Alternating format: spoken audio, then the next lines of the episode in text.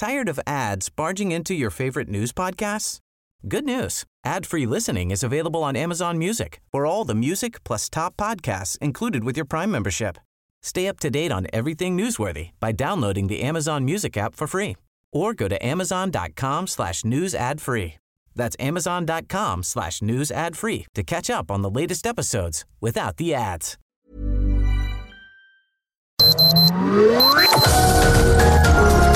Heraldo Media Group presenta Sergio Sarmiento y Lupita Juárez. Información veraz y oportuna con un toque personal y humano.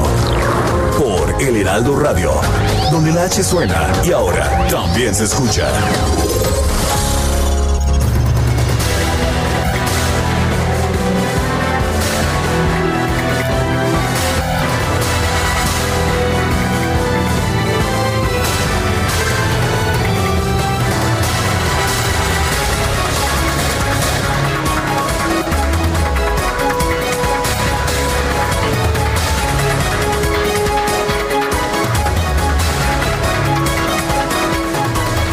Todo es perfecto. Eso es lo que dijo ayer el presidente de la República, Andrés Manuel López Obrador, en su nuevo informe de gobierno. No me acuerdo si es el octavo o el noveno, pero por ahí anda. Dijo, no aspiramos al pensamiento único ni al consenso. Estamos conscientes de que existe oposición a nuestro gobierno y eso es legítimo y normal en una auténtica pero dijo que según sus datos, 71% de los mexicanos aprueban su mandato. Esto es a propósito bastante superior a lo que nos dicen las encuestas que le dan una aprobación de alrededor del 60-62%. Dice que con ese 71%, que con eso tenemos. Dijo que están sentadas las bases para la transformación de México. Se respeta la constitución, hay legalidad y democracia, se garantizan las libertades y el derecho a disentir. Dijo que gracias a su política de austeridad, el gobierno ha tenido un ahorro de un billón trescientos mil millones de pesos, los cuales se han invertido en programas sociales, proyectos de infraestructura y para enfrentar la pandemia de COVID-19. En este informe, para conmemorar el segundo año de su toma de protesta como presidente, López... Uh, Obrador dice que cuando menos 70% de los hogares mexicanos tiene cuando menos un beneficio tangible de su gobierno. El último gran paso para lograr este ahorro fue la cancelación de fideicomisos y fondos que dijo se manejaban de manera discrecional, deshonesta y en beneficio de minorías. Dijo que están en curso proyectos como el aeropuerto Felipe Ángeles, el tren Maya, la refinería de Dos Bocas, el corredor industrial y el corredor portuario del istmo de Tehuantepec. Eh, dice que se amplió hasta el final de la administración, se ampliaron los apoyos a la frontera, en fin, dijo que todo va requete bien. Son las 7 de la mañana con 2 minutos, 7 con 2. Hoy es... Hoy es miércoles 2 de diciembre del 2020. Yo soy Sergio Sarmiento y quiero darle a usted la más cordial bienvenida a El Heraldo Radio.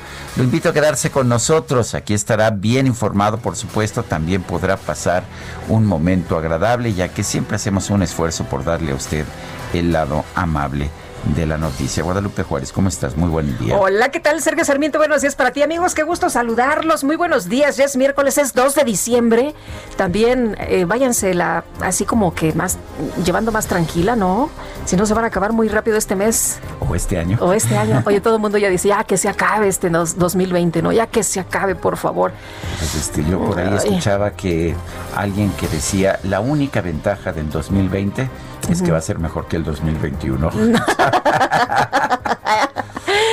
ese es el punto, ese es el punto que todos, híjole, le apostamos a 2021, pero por lo pronto pues ya hay muy buenas noticias, hay muy buenas noticias, ya les estaremos platicando lo de Pfizer y esta vacuna. Y bueno, vamos a, a darle, si les parece bien, los reguladores británicos han aprobado la vacuna contra COVID-19 desarrollada por la empresa estadounidense Pfizer y su socio alemán BioNTech para su uso en el Reino Unido. Reino Unido se ha convertido de esta forma en el primer país europeo en autorizar una vacuna contra el COVID, lo que abre el camino para la inmunización masiva de personas de mayor riesgo. La vacuna ha sido autorizada para uso de emergencia por la Autoridad Reguladora de Medicamentos y Productos Sanitarios. Estaba Boris Johnson pues muy contento, muy emocionado en eh, su cuenta de Twitter hablando del tema. ¿Te acuerdas que no se quería poner el cubrebocas y que no creía mucho en esto del COVID hasta que se puso enfermo, hasta que lo internaron y ya le andaba? Bueno, pues las primeras dosis de la vacuna llegarán en los próximos días según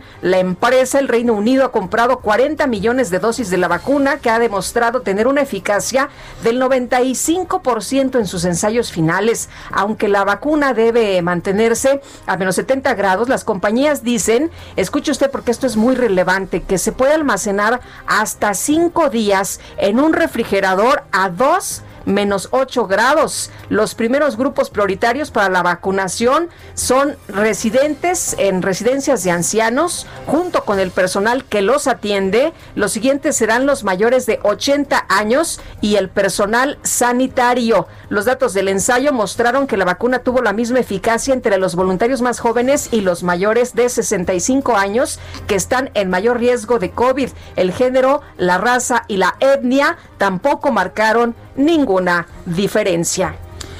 Son las 7 de la mañana con 5 minutos. Vamos a la frase del día.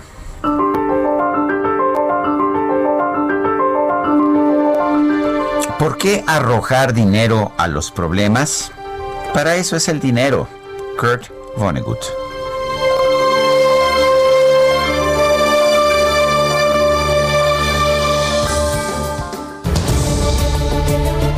Y vámonos a las preguntas. Ya sabe usted que nos gusta preguntar. A mucha gente que nos escucha le gusta ofrecer su opinión. Ayer preguntaba yo temprano en la mañana, a dos años del inicio del gobierno del presidente Andrés Manuel López Obrador, ¿usted aprueba o desaprueba su desempeño? Nos dijeron que aprueban 6.5% de los que respondieron desapruebo, 92.1%, no sé 1.4%. Recibimos 22.121 participaciones, así como 1.500 likes, 1.300 retweets y 237 comentarios. Nutrida la participación del día de ayer. Y esta mañana, temprano en la mañana, ya coloqué en mi cuenta personal de Twitter, arroba Sergio Sarmiento, la siguiente pregunta.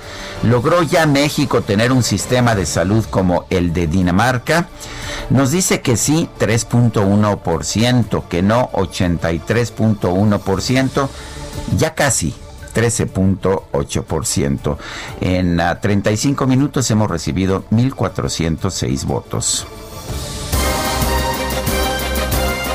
Las destacadas del Heraldo de México. Feliz Navidad. parece, mi querido Sergio? Pues me parece bien. Mira, a mí, me, a, mí me, adelantó, el, como me dijo que no iba a haber regalo de Navidad, me adelantó estas mancuernillas, ah, estas gemelos, que porto con mucha, con mucho orgullo. Ya llegó, ya llegó Santa. Ya llegó Santa, ¿cómo la ves? No, pues muy bien, dicen que ya están en modo navideño. Así que ¿Sabes lo, ¿Sabes lo bonito de las mancuernillas? Como son más difíciles de quitar que los que los botones, entonces este cuando, llega alguna muchacha le cuesta más trabajo. Ándale. Como dicen, too, much information. Sí, ¿verdad? Lupita, serio amigos, muy buenos días. Ya llegó la, Navidad, ya llegaron las destacadas del Heraldo de México. Me parece muy bien. Se, están, se acercan los regalos, se acerca la temporada navideña. A mí no me tocaron mancuernillas, ¿eh? No. Pero te va a tocar otra cosa. Ah, Viene, viene cargado ese Santa Claus, pero se, van dividiendo los días con los regalos. yo sé que ustedes están festejando la Navidad, pero ya vieron cómo va aumentando el apoyo al club de Scrooge. Sí. Una barbaridad. se, dejó caer la, se dejó caer la gente. se dejó caer la gente. El club de Scrooge aumentando los seguidores a, a cada minuto. Oye, ayer fue la locura, ¿eh? Todo el mundo estaba muy emocionado. Y ya hay publicación el día de hoy, así que... Ah, muy bien. Échenle ojito el Club de Scrooge de Sergio Sarmiento en Facebook. Denle like si ustedes odian la Navidad. Y si no, pues también denle like para que se diviertan un ratito. Sergio Lupita, amigos, tenemos que trabajar este Miércoles 2 de diciembre, mitad está dura la productora. Está dura la productora. Saludos, Carla. Así que, ¿qué les parece si comenzamos con las destacadas del Heraldo de México? Primera plana, Andrés Manuel López Obrador, contamos con 71% de respaldo. El mandatario dijo que en 24 meses no todo es perfecto ni aspiran al pensamiento único y que están conscientes del papel de la oposición país monta choques, emplean información pública, bandas dedicadas a propiciar accidentes viales para posteriormente extorsionar a sus víctimas, usan bases de datos para elegir vehículos no asegurados. Preocupante, un, un trabajo especial de nuestro compañero Antonio Bautista. Pues hay que echarle, hay que echarle una muy buena leída. Ciudad de México, austeridad, descarta incremento impositivo. La jefa de gobierno asegura que en la elaboración del presupuesto 2021 se actuó responsablemente. Estados Michoacán toman trenes vías liberadas, comienzan a movilizar carga. Asociación de Ferrocarriles llama a respetar a terceros. Orbe, Estados Unidos acelera planes de vacunación. Se espera que al menos 20 millones de personas sean inmunizadas este mes.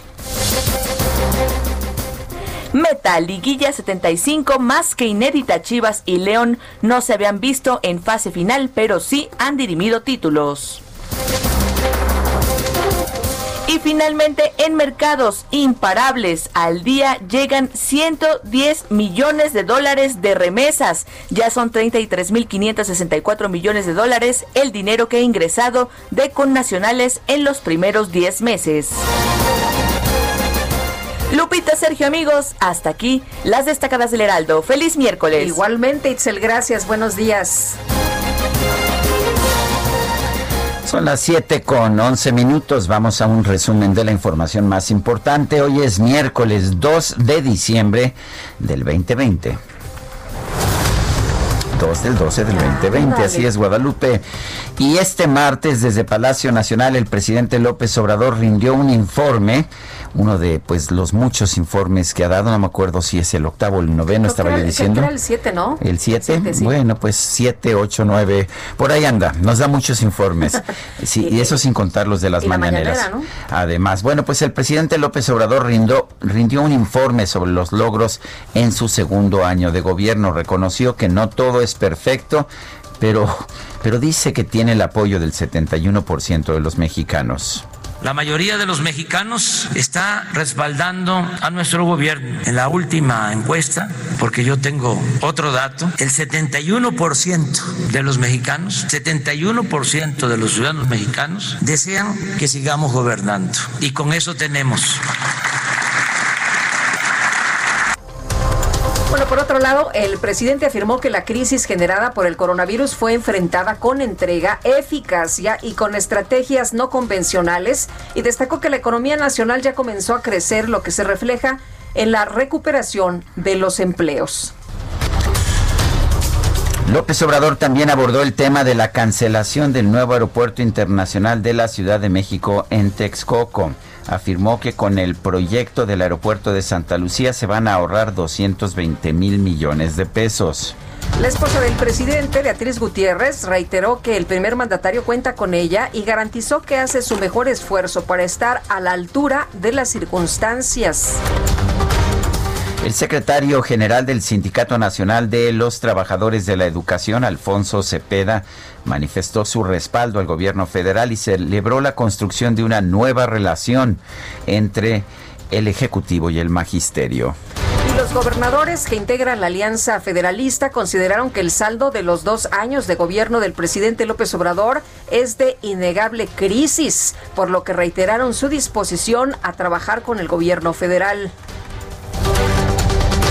La Asociación de Gobernadores de Acción Nacional señaló que difiere del optimismo del presidente de la República, ya que la nación está afligida por el quebranto de su salud, su tranquilidad y su bienestar.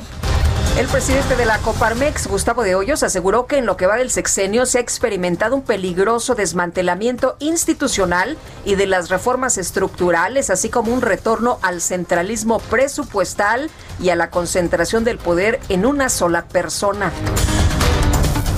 El coordinador de Morena en el Senado, Ricardo Monreal, aseguró que el presidente López Obrador conserva una popularidad aceptable por su honestidad y la austeridad con la que se conduce, además de la entrega de programas sociales. La aprobación que en este momento recibe el presidente de la República es aceptable, a pesar de que también hay sectores que no están de acuerdo y que desaprueban su gestión. Sin embargo, la mayor cantidad de personas volverían a votar por Andrés Manuel López Obrador para presidente de la República. El coordinador del PRI en la Cámara de Diputados, René Juárez Cisneros, consideró que el, 2020 estuvo marcado por la pandemia, por lo que el gobierno federal ha tenido aciertos, pero también insuficiencias y pendientes en temas como seguridad, medicamentos y economía. Me parece que el gobierno ha tenido aciertos y algunas insuficiencias. Aún tenemos que reconocer que hay pendientes como el de la seguridad. Hoy niñas y niños aún no disponen de las medicinas oportunamente y suficientemente, digamos, eh, suministradas. Es el año eh, más violento del que se tenga registro. La Junta de Coordinación Política de la Cámara de Diputados acordó posponer el debate de la iniciativa enviada por el Ejecutivo en materia de subcontratación para la próxima semana. Esto porque pues todavía el gobierno está negociando con la iniciativa privada. El diputado de Morena, Porfirio Muñoz Ledo, consideró que urge limpiar de corrupción el Tribunal Electoral para las elecciones del 2021 y después pensar en su desaparición y el rediseño de sus atribuciones en otras instancias sí pensar en la desaparición del tribunal. El gobernador de Chihuahua, Javier Corral, reveló que la Fiscalía General del Estado detectó pagos por más de 10 millones de pesos del exgobernador César Duarte a los líderes del PAN en el Congreso local, César Jauregui Moreno y María Eugenia Campos Galván. La Fiscalía Anticorrupción de Morelos informó que el presidente municipal de Cuernavaca, Antonio Villalobos, fue vinculado a proceso por el delito de cohecho. La Asociación de Industriales del Estado de Michoacán estimó que va a tomar un mes restablecer la operación normal de los trenes que transitan por la entidad después de que la CENTE accedió a retirar sus bloqueos a las vías férreas. Y la jefa de gobierno de la Ciudad de México, Claudia Sheinbaum, sostuvo una reunión con empresarios y vecinos de Polanco para abordar el asesinato del empresario francés eh, Baptiste eh, Logmand y también de otra persona. La mandataria aseguró que no hay extorsión en contra de los restauranteros de esa zona. La doctora Sheinbaum también anunció que el próximo 5 de diciembre va a presentar un informe con motivo de los dos años de su gobierno.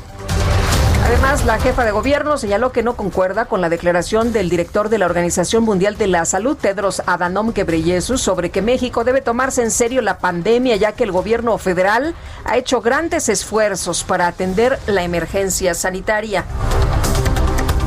El reporte diario de la Secretaría de Salud señala que en México ya hay 1.122.362 contagios de coronavirus, así como 106.765 muertes.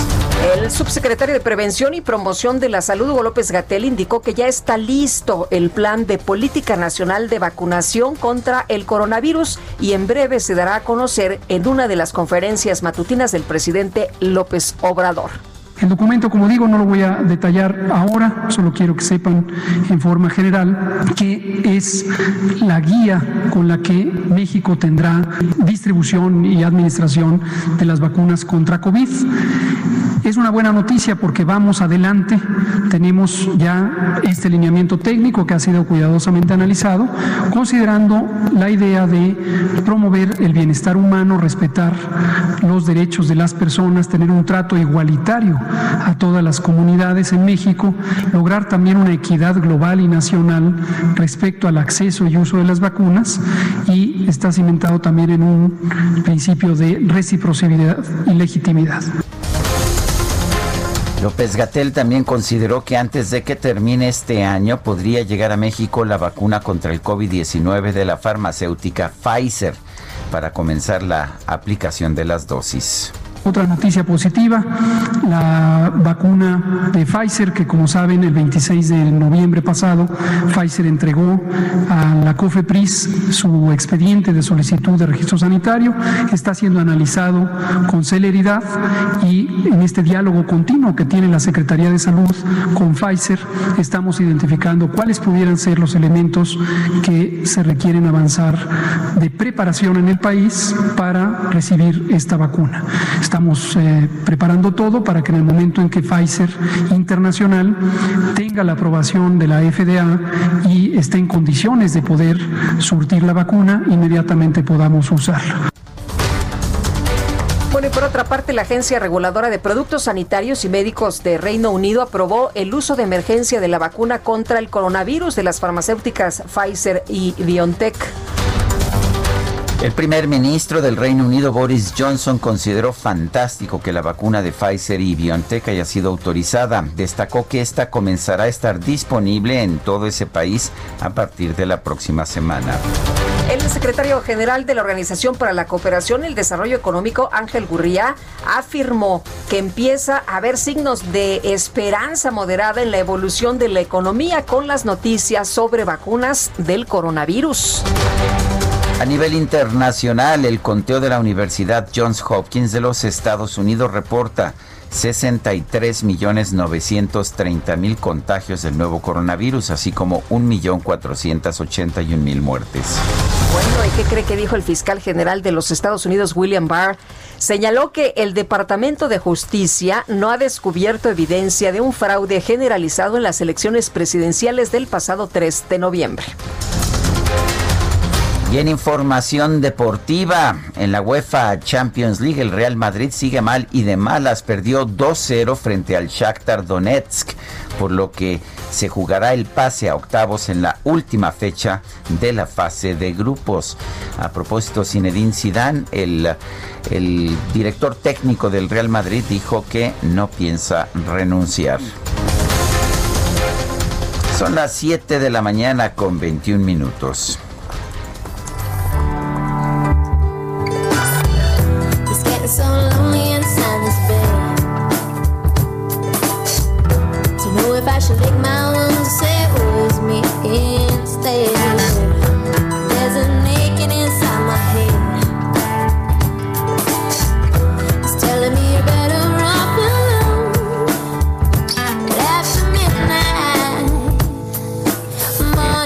La jugada de último momento, mi querida Guadalupe. Es Nelly Furtado. Lo que es no tener dinero. Lo que es no tener dinero. Bueno, Nelly Furtado nació el 2 de diciembre de 1978. Está cumpliendo 42 años. Nació allá en la ciudad de Victoria, hermosa ciudad de Victoria en la Columbia Británica de Canadá.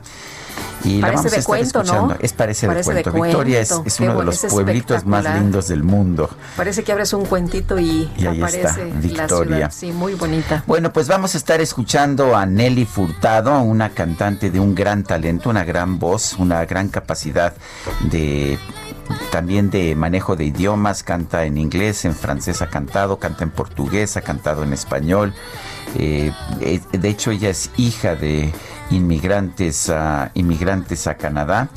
Y bueno, realmente todo un, todo, toda una gran intérprete. A mí me da mucho gusto que hoy podamos escuchar a Nelly Furtado. Empezamos con esta, si te parece, Lupita, que se llama Turn off the light. Me Apaga parece, la luz. Me parece muy bien. Además, una de mis favoritas. Mira, ya apagaron la luz estos muchachos. No, no les puede uno decir nada porque luego, luego.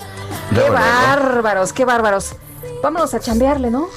Vamos a ver rápido antes de que antes de que vayamos a un corte. Eh, hay un percance vial esta mañana debido a que un tráiler se quedó atorado en el bajo puente de Chapultepeque Insurgentes.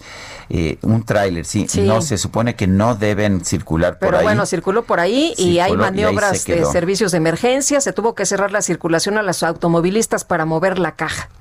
Bueno, pues ya cumplida nuestra responsabilidad laboral, este, por favor, uh, DJ Kike, continuamos con Nelly. Súbele y apaga la luz otra vez. Por favor, sí.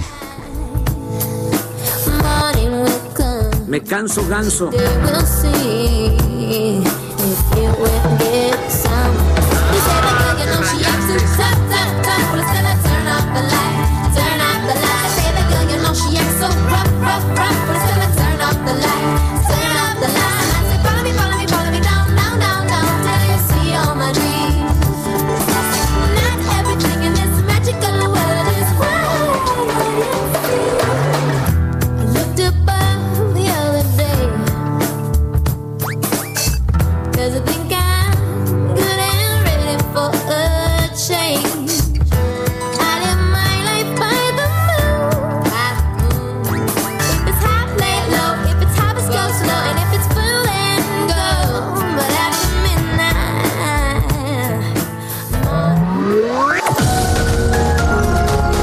Sarmiento y Lupita Juárez quieren conocer tu opinión, tus comentarios o simplemente envía un saludo para ser más cálida esta mañana. Envía tus mensajes al WhatsApp 5520 109647.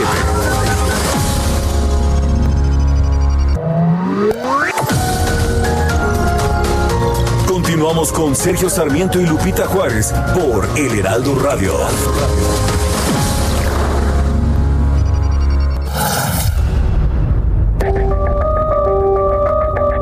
El Día Internacional para la Abolición de la Esclavitud en conmemoración al 2 de diciembre de 1949, fecha en la que la Asamblea General de Naciones Unidas aprobó el convenio para la represión de la trata de personas y la explotación ajena. El objetivo es reclamar la erradicación de las formas contemporáneas de esclavitud como lo son la trata de personas, la explotación sexual, el trabajo infantil, el matrimonio forzado y el reclutamiento de niños para utilizarlos en conflictos armados.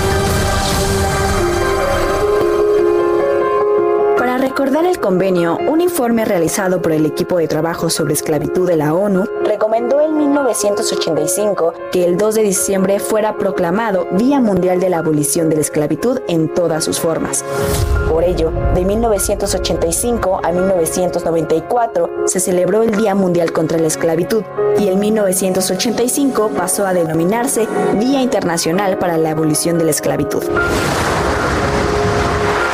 Más de 40 millones de personas en todo el mundo son víctimas de la esclavitud moderna, según la Organización Internacional del Trabajo. Además, más de 150 millones de niños están sujetos al trabajo infantil, lo que representa casi uno de cada 10 niños en todo el mundo.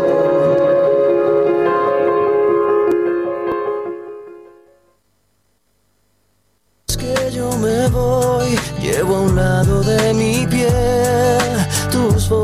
fotografías para verlas cada vez. Que tu ausencia me devora entero el corazón. Y yo no tengo remedio más que amarte. Y en la distancia te puedo ver cuando tus fotos me siento a ver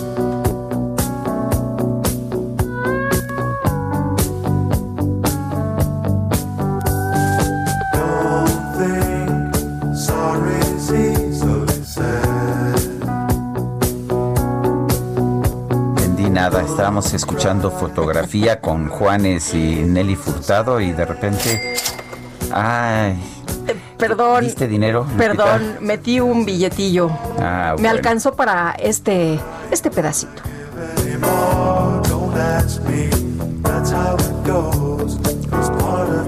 Ah, qué bonita, ¿no? También.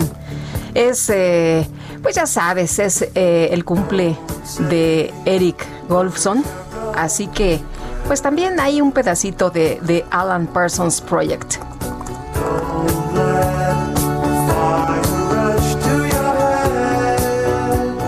Dicen que el dinero no lo puede todo, pero ¿cómo ayuda, no? Muchísimo, muchísimo.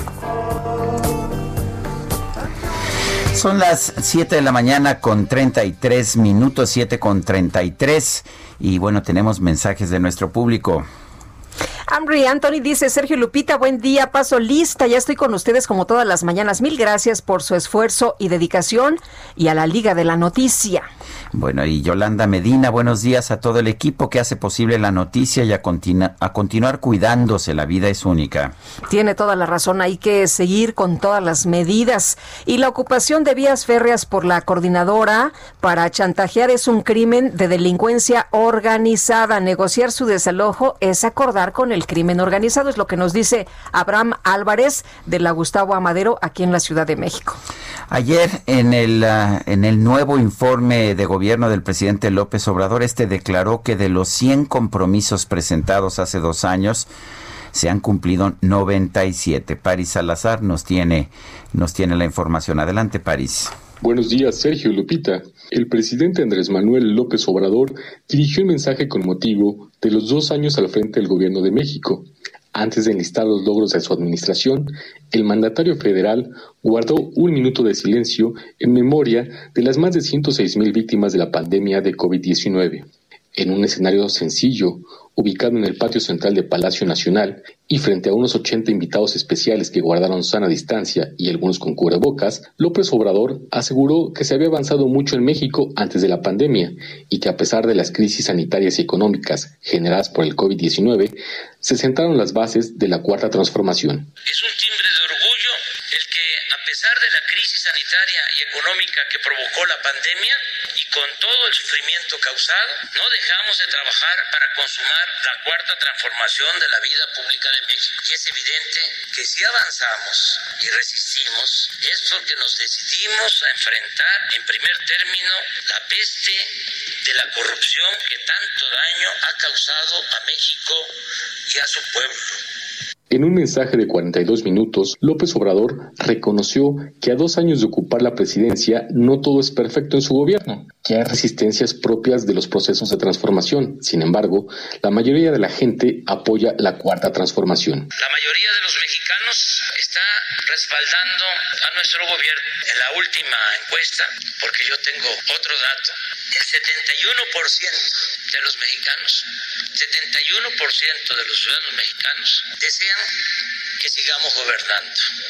Y con eso tenemos. El presidente López Obrador aseguró que ha cumplido 97 de los 100 compromisos que hizo hace dos años en el Zócalo Capitalino y dijo que continúan pendientes la descentralización de las oficinas del gobierno, el impulso de energías renovables y conocer la verdad acerca de la desaparición de los 43 normalistas de Ayotzinapa. Dijo que en dos años se han generado ahorros por un billón trescientos mil millones de pesos en compras y contratos, así como por el combate al robo de combustible y la defraudación fiscal, que la austeridad y el combate a la corrupción permiten ahorros para financiar los programas sociales. Señaló que la pandemia de COVID-19 no ha rebasado al sistema de salud y que en su administración se han terminado de construir 130 hospitales que estaban abandonados y 971 hospitales fueron reconvertidos para la atención de la emergencia sanitaria. López Obrador destacó la construcción del Aeropuerto Internacional Felipe Ángeles en Santa Lucía, la refinería Dos Bocas y el Tren Maya, y aseguró que los programas sociales llegan al 70% de los hogares del país.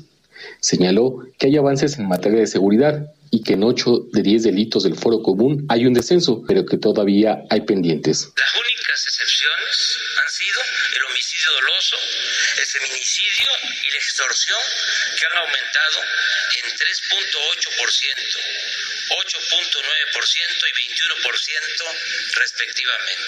En el, en el combate a las organizaciones delictivas se respetan los derechos humanos. Las fuerzas federales no cometen masacres ni se remata a los heridos. Afirmó que no le ha fallado la gente y que no le fallará y que continuará promoviendo el bien y haciendo historia. Esa es la información. Bueno, pues muchas gracias, Paris Salazar, por esta información. Y yo oigo un presidente muy satisfecho, eh, presumiendo, muy contento, ¿no? Satisfecho por los logros, presumiendo que tiene otros datos, como siempre, además del apoyo del 71% de la población. No sé si quienes nos están escuchando tienen mejores condiciones de salud, de empleo, de seguridad. Dice, vamos a seguir gobernando porque eso es lo que quiere la gente. Pues claro que va a seguir gobernando si fue electo para gobernar seis años, pero no sé qué piense Alfonso Zárate, analista político y presidente de Grupo Consultor Interdisciplinario. Alfonso, qué gusto saludarte. Buenos días. Hola Lupita, buenos días. Buenos días, Sergio. Hola Alfonso, estamos pues acostumbrados siempre a los informes triunfalistas. El de, ayer, el de ayer particularmente triunfalista en un momento que no todo por culpa de gobierno, pero un momento que yo pensaría es muy complicado para nuestro país. Sí, es cierto. Yo creo que el presidente suele repetir que tanto él como su gobierno no son iguales a los de antes. Y, y quizá en algunas materias, desde luego, no lo es. Por ejemplo, en la austeridad, que sin lugar a dudas choca con el dispendio que caracterizó a la clase política que llegó al poder con Peña Nieto. Pero tratándose de la evaluación de su propia gestión, lo que hizo ayer en la tarde es, eh, desde luego, absolutamente similar a los presidentes anteriores, es decir, un, un ejercicio sin asomo de autocrítica, un eh, manejo de datos y de cifras a conveniencia, en donde se resalta lo positivo, se omiten los fallos, eh, diría una versión actualizada de, de Foxilandia o del país de los que sí sabían cómo hacerlo, como los, los periodistas de, de Peña Nieto. Pero eh, yo creo que más allá de lo que el presidente señaló en su mensaje del día de ayer, eh, en un apresurado corte de caja de estos dos años, yo mencionaría en primer lugar eh, algunos de los aciertos que me parecen muy significativos. Y quizá lo primero que, debería resaltar es que el candidato López Obrador leyó correctamente en su recorrido por el país los sentimientos de la gente y este enorme hartazgo ante la corrupción y el dispendio de la clase gobernante y desde luego los arreglos eh, que se daban eh, que posibilitaban hacer enormes fortunas al amparo del, poder. Entonces, el, el, hecho de que haya leído también eh, ese, ese cansancio de la gente con estos excesos lo, lo ha llevado correctamente a enfatizar el tema de, de la austeridad, el tema de la honestidad que lo repite eh, prácticamente todos los días y en todo momento y que creo eh, es una de las claves que explican los niveles de aprobación del presidente. ¿Qué eh, aciertos subrayo? Bueno, por una parte el aumento de los salarios mínimos.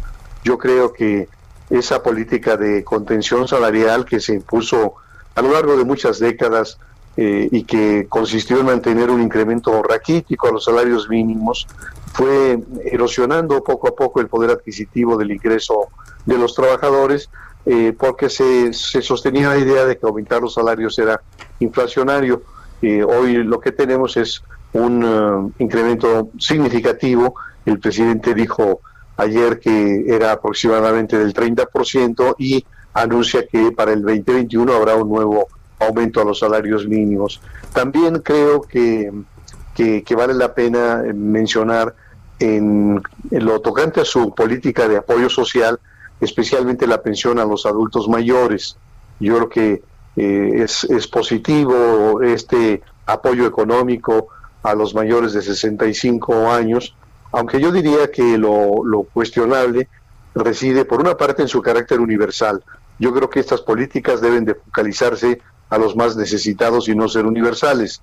Pero quizá lo más eh, significativo para mí, y incluso diría preocupante, es eh, que el monto de la pensión no se ajustó a la disponibilidad de recursos públicos. Entonces, lo que hemos visto en estos primeros dos años han sido em, ejercicios como este. El presidente en un primer momento nos dijo que, bastaba con combatir la corrupción para tener recursos suficientes para sus programas. Obviamente eh, no alcanzó. Lo siguiente fue eh, desaparecer algunos organismos como eh, ProMéxico, como el Consejo de Promoción Turística, como el INADEM, y tampoco le alcanzó. Luego impuso un eh, recorte draconiano al presupuesto público, y también sin, eh, sin, sin, un estudio cuidadoso, sino simplemente decretar un, eh, un, porcentaje parejo para todas las dependencias y no le alcanzó. No le alcanzó tampoco con acceder a, a fondos que, que, tenían como propósito la atención de las contingencias, por ejemplo, o eh, la desaparición de fideicomisos o el apretón eh, del SAT a los eh, contribuyentes morosos y, nada de eso ha, sido suficiente. Entonces el gran problema que yo percibo en el corto plazo, digamos en un año y medio, dos años, es ¿qué, va a hacer el gobierno ante la insuficiencia de recursos públicos para mantener estos programas y la suspensión generaría sin lugar a dudas una gran irritación social. También menciono como, una, como un acierto que haber cancelado las condonaciones y haber cerrado los espacios a la, a la defraudación y a la evasión de los eh, impuestos. Sabemos que constitucionalmente todos los mexicanos estamos obligados a contribuir al gasto público y también que, que se dieron, eh, sobre todo en el pasado reciente, estas condonaciones que significaron eh, montos eh, verdaderamente escandalosos de, impuestos que no se pagaron, eh, de tal manera que, me parece que esas decisiones también permiten avanzar hacia un sistema fiscal más justo, en el que pague el que deba de pagar y que pague lo que, lo que deba de pagar. pero, pero bueno, aparte de, de estos que son, en mi opinión, aciertos importantes de la administración, eh, no, no podría dejar de señalar que, que en, en, su núcleo, en su centro, esta cuarta transformación en realidad es un eh, proyecto que está restituyendo algunos de los elementos más censurables del viejo presidencialismo.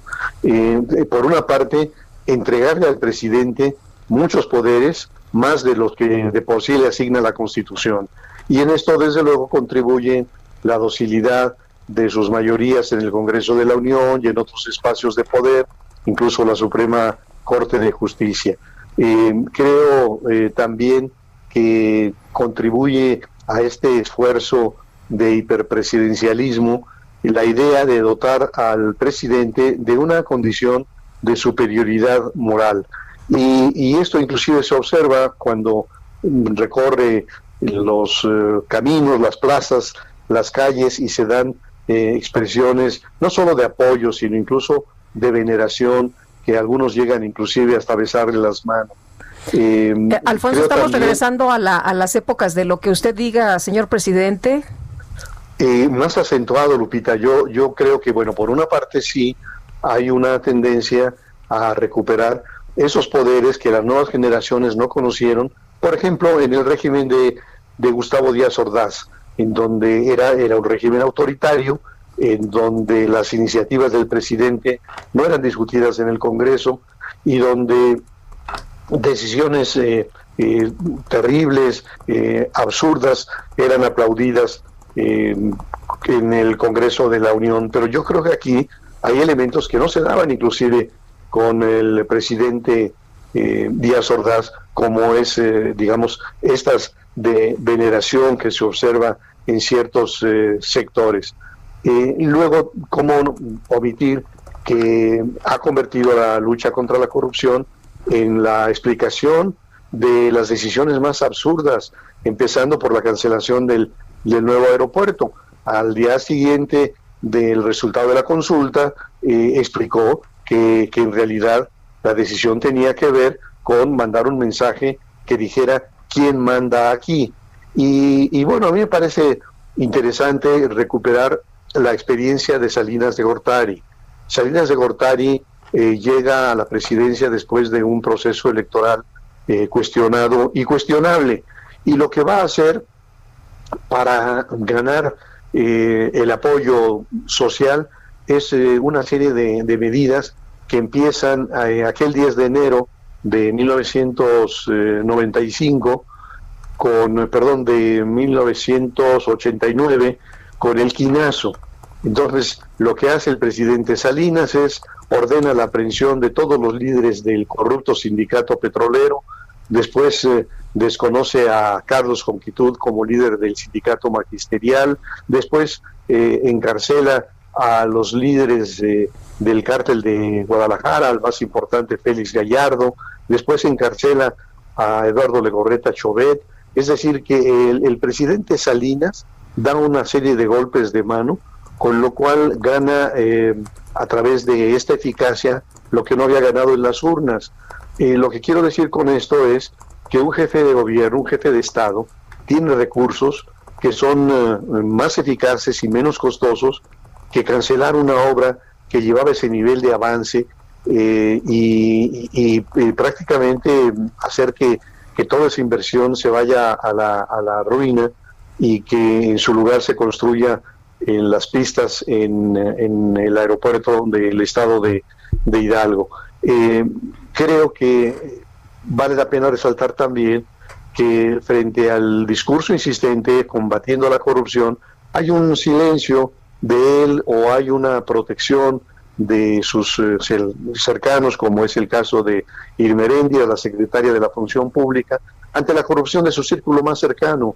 Eh, pienso, por ejemplo, en eh, los sobreprecios del Junior Bartlett, pienso en los contratos de asignación directa, algunos de enorme cuantía, para empresas que se constituyeron el día anterior pienso en la riqueza patrimonial inexplicable de muchos de tus colaboradores. Entonces, me, parece que no es, eh, no es eh, correcto que eh, en el discurso los culpables siempre sean los, los otros. Y claro, no dejaría de mencionar este, esta decisión de convertir a las Fuerzas Armadas en las grandes protagonistas de este tiempo. Como candidato, López Obrador dijo que en seis meses de ser gobierno regresarían a sus cuarteles y lo que hemos tenido es exactamente lo contrario, es decir, los, los soldados, los marinos, eh, prácticamente como, como los eh, responsables de las más diversas tareas y entonces tienen a su cargo el control de los puertos, de las aduanas, de la seguridad pública, de la construcción de los aeropuertos, de la construcción de las sucursales bancarias. Es decir, me parece que ni siquiera Felipe Calderón se, se atrevió a, tanto. Y, bueno, mm, en este corte apresurado decir también que, que ha eh, hecho de los apoyos sociales el instrumento esencial para lograr este formidable apoyo. Entonces, yo no dudaría que el presidente tenga niveles de apoyo extraordinarios. Eh, casi todas las encuestas que se dieron a conocer en los días anteriores y promedian un 60% de, de aprobación y como el presidente mismo lo ha dicho, eh, son aproximadamente un 70% de familias que de alguna u otra forma reciben el apoyo, o el de los adultos mayores, o el de los discapacitados, o el de los eh, jóvenes, etcétera. Entonces, bueno, ahí ha, constituido una formidable clientela, y, pero hay que decir que, que las clientelas no son ciudadanías. Así que, bueno, um, esos serían algunos eh, comentarios que me parecen, eh, cuando menos apresuradamente, señalan lo, lo más eh, destacable de estos primeros dos años del gobierno de la cuarta transformación. Pues Alejandro, ah, perdón, Alfonso Zárate, como siempre apreciamos mucho que platiques con nosotros, que nos des pues estos puntos de, de vista, estas reflexiones y te mandamos un abrazo. Otro para ustedes, queridos amigos. Gracias. Alfonso. Alfonso Zárate, analista político y presidente de Grupo Consultor Interdisciplinario. En su conferencia de prensa de esta mañana, el presidente de la República, Andrés Manuel López Obrador, respondió a la recomendación de la Organización Mundial de la Salud sobre que México debe tomarse en serio la pandemia de COVID-19. Así respondió el presidente. Bueno, yo me este, guío por lo que me recomiendan los encargados de llevar a cabo pues toda la estrategia para enfrentar la pandemia. Desde el principio guarde la sana distancia lavarse las manos y tener mucho cuidado cuidarnos que eso es lo fundamental que eso es también lo que yo volvería a recordar a todos que nos eh, cuidemos más que las imposiciones de que no salgas, quédate en tu casa, actúa de esta forma o de otra. Esas recomendaciones y sobre todo si tienen que ver con toque de queda o medidas coercitivas, es la respuesta del presidente Andrés Manuel López Obrador a la observación por parte de del doctor Tedros Adhanom Ghebreyesus, director general de la Organización Mundial de la Salud, en el sentido de que México debería tomarse en serio la lucha contra la pandemia. Pero ¿cuál es el punto de vista de usted? ¿Qué opina de este y de otros temas? ¿Por qué no nos lo hace saber a través de un mensaje de voz o un mensaje de texto que nos puede usted enviar a nuestro número de WhatsApp? 55 2010 9647. Repito, 55 20 10 96 47. Vamos a una pausa, lo dejamos, pues ahora sí ya no sé ni con qué, con uh, Nelly, con Nelly Furtado y Juanes cantando fotografía. Cada vez que te busco te vas cada vez que te llamo no estás. Es por eso que debo decir que tú solo en mis fotos estás. Cuando hay un abismo desnudo que se pone entre los dos yo me valgo del recuerdo, casi turno de tu voz. Y de nuevo siento enfermo este corazón. Que no le quede remedio más que amarte. Y en la distancia te puedo ver cuando tus fotos Sergio Sarmiento y Lupita Juárez quieren conocer tu opinión, tus comentarios o simplemente envía un saludo para ser más cálida esta mañana. Envía tus mensajes al WhatsApp 5520 109647.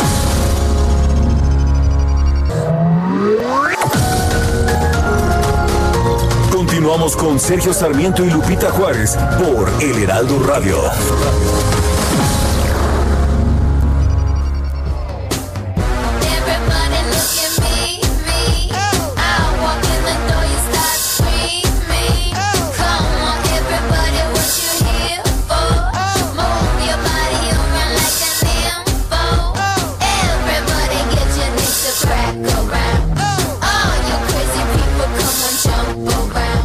Seguimos escuchando a, a esta pues a mí me parece una gran cantante, Nelly Furtado, cantante canadiense que cumple hoy 42 años. Y bueno, pues la estamos escuchando. ¿Te parece bien, Guadalupe? Me parece muy bien. Ya no alcanzó el dinero, ¿verdad? No, ya nada más pude una. Un pedacito, ¿verdad? Bueno, esto es Man Eater, comedora de hombres.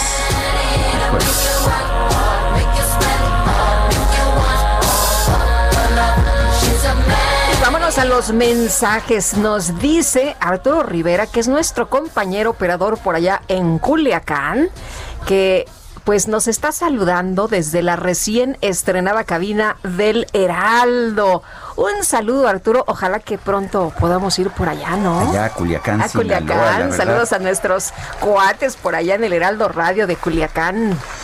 Bueno, ¿y dónde está? Es que tenemos tantas. Ya, son un montón. Sí, bueno, pues son realmente estamos por todo el país ya y hay que reconocer el esfuerzo que ha hecho el Heraldo Media Group por llevar esta esta emisora que empezó en la Ciudad de México y en Guadalajara, llevarla a todo el país. Ya estamos efectivamente en todo el país. Dice Rodolfo Contreras de Querétaro, bienvenido diciembre, que sea un mes de éxito. La buena noticia es que ya sobrevivimos dos años. La mala es que aún nos faltan cuatro. De la cuatro, te cuídense mucho. Y Amy Shehoa, el discurso triunfalista de López sería de risa loca si la realidad no estuviera para vestir luto. Pobre México, saludos cariñosos, nos dice Amy Shehoa. Son las 8 de la mañana con dos minutos. El pronóstico. Jesús Carachure, meteorólogo del Servicio Meteorológico Nacional de la Conagua. Adelante. Hola Sergio, hola Lupita, buenos días. Buenos, días. todo que nos escucha. Eh, pues mira, lo comentábamos ayer, que ahorita el, el, sistema principal que está afectando el territorio nacional durante los próximos días eh, será el Frente Frío número 8 y su masa de aire polar. Eh, ambos sistemas eh, ya están afectando gran parte de la República Mexicana y eh, se mantendrán temperaturas eh, bajas en gran parte del país, sobre todo en los estados del norte, algunas del centro del país que tienen zonas altas como Hidalgo, el Estado de México, Puebla, Tlaxcala, también estarán temperaturas muy bajas, incluso con, con eh, temperaturas por debajo de los menos 5 grados centígrados, bastante frío se sentirá durante las próximas horas en gran parte de la República, con excepción de todo lo que es el litoral del Océano Pacífico, el resto del país verá afectado por este descenso de temperatura muy marcado, igual que la Ciudad de México. No habrá muchas precipitaciones. Eh, las más importantes serán en Quintana Roo, lluvias puntuales fuertes, y chubascos en Tamaulipas, Veracruz, Oaxaca y Chiapas, precisamente por el desplazamiento de este sistema, el sistema eh, frontal de 18. Eh, lo principal serán estas bajas temperaturas, temperaturas por entre menos 10 y menos 5 grados centígrados, bastante frío en Sonora, Chihuahua y Durango, temperaturas entre 0 y menos 5 grados centígrados, en Baja California, Coahuila, Nuevo León, Tamaulipas, San Luis Potosí, Zacatecas, Aguascalientes, Guanajuato, Querétaro, Hidalgo, Puebla y el Estado de México. Aquí en la Ciudad de México el día de hoy tenemos una temperatura entre 22 y 24, habrá pues eh, ligeramente cálido por la tarde, con el cielo despejado, pero sí por la mañana, eh, esperamos eh, para mañana por la mañana, una temperatura mínima entre 6 y 8 grados centígrados, ¿no? Está lo más importante, no solo hoy, sino lo que resta de la semana serán las temperaturas bajas. Jesús Carachure, gracias por hablar con nosotros. Un saludo a todos, que tengan un buen día. Muchas gracias. Y bueno, el eh, presidente López Obrador destacó la labor y disciplina de la Guardia Nacional durante su segundo informe de gobierno, así como la reducción en la tendencia de los delitos. ¿Tiene algo que ver eh, que estamos en eh, casa? Muchas personas pues están encerrados todavía. Javier Oliva, profesor investigador de la Facultad de Ciencias Políticas y Sociales de la UNAM y analista en temas de seguridad. Qué gusto saludarte esta mañana. Buenos días. ¿Qué tal, Rupita? Buenos, buenos días. Eh, Sergio, buenos días. Saludos al equipo en cabina y a la auditorio con mucho gusto. Eh, eh, eh cuéntanos, Javier, ¿cómo ves estas posiciones del presidente de la República, tanto señalando las virtudes de la Guardia Nacional como la disminución de delitos?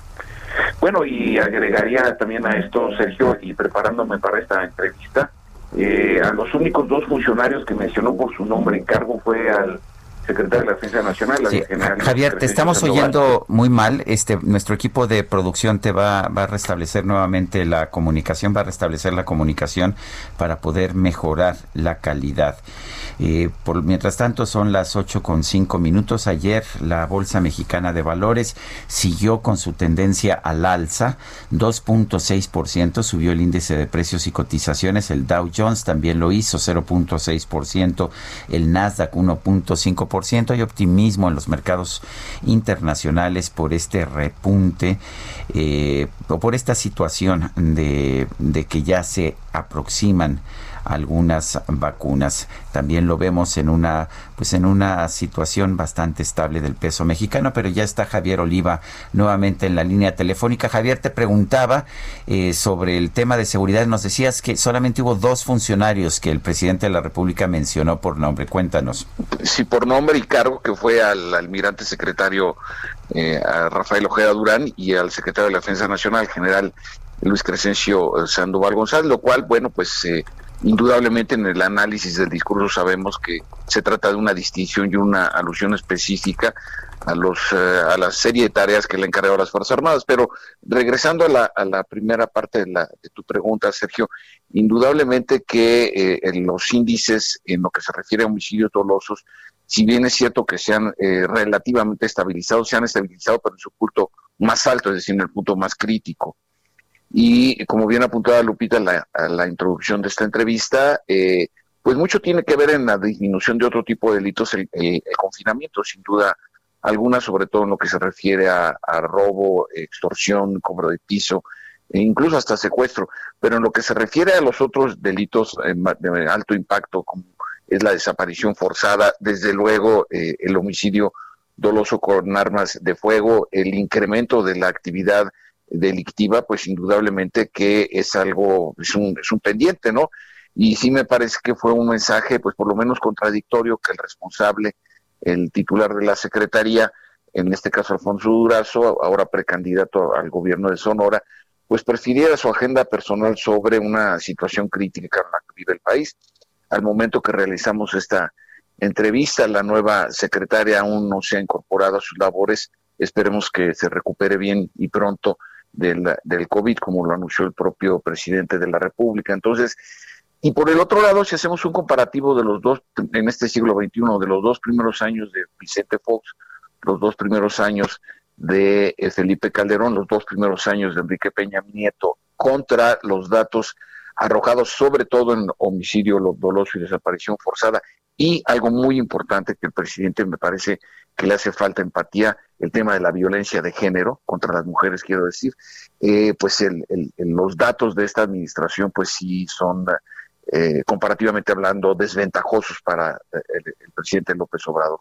Y ahí eh, sí reconocer la labor de la Guardia Nacional, indudablemente me parece, y en otras oportunidades que he tenido de participar en su espacio, Guadalupe Sergio, indudablemente que la Guardia Nacional es una decisión importante, adecuada, pero pues es una institución que tiene poco más de 100 mil elementos, comenzó a funcionar el 30 de junio del 2000 19, tiene un año y medio funcionando y para las dimensiones de los retos que tiene, pues eh, requiere de otro tipo de concurrencias y es aquí donde resulta inexplicable que la Cámara de Diputados le recorte un tercio al presupuesto que se, federal que se le asigna a las policías municipales y estatales, porque la Guardia Nacional eh, requiere indudablemente de la convergencia, la coadyuvancia de las corporaciones locales en sus en sus labores, porque pues de otra manera el, el esfuerzo va a seguir recayendo en la federación y en no pocos casos las autoridades locales pues aducen y ahora sí de manera justificada que no hay dinero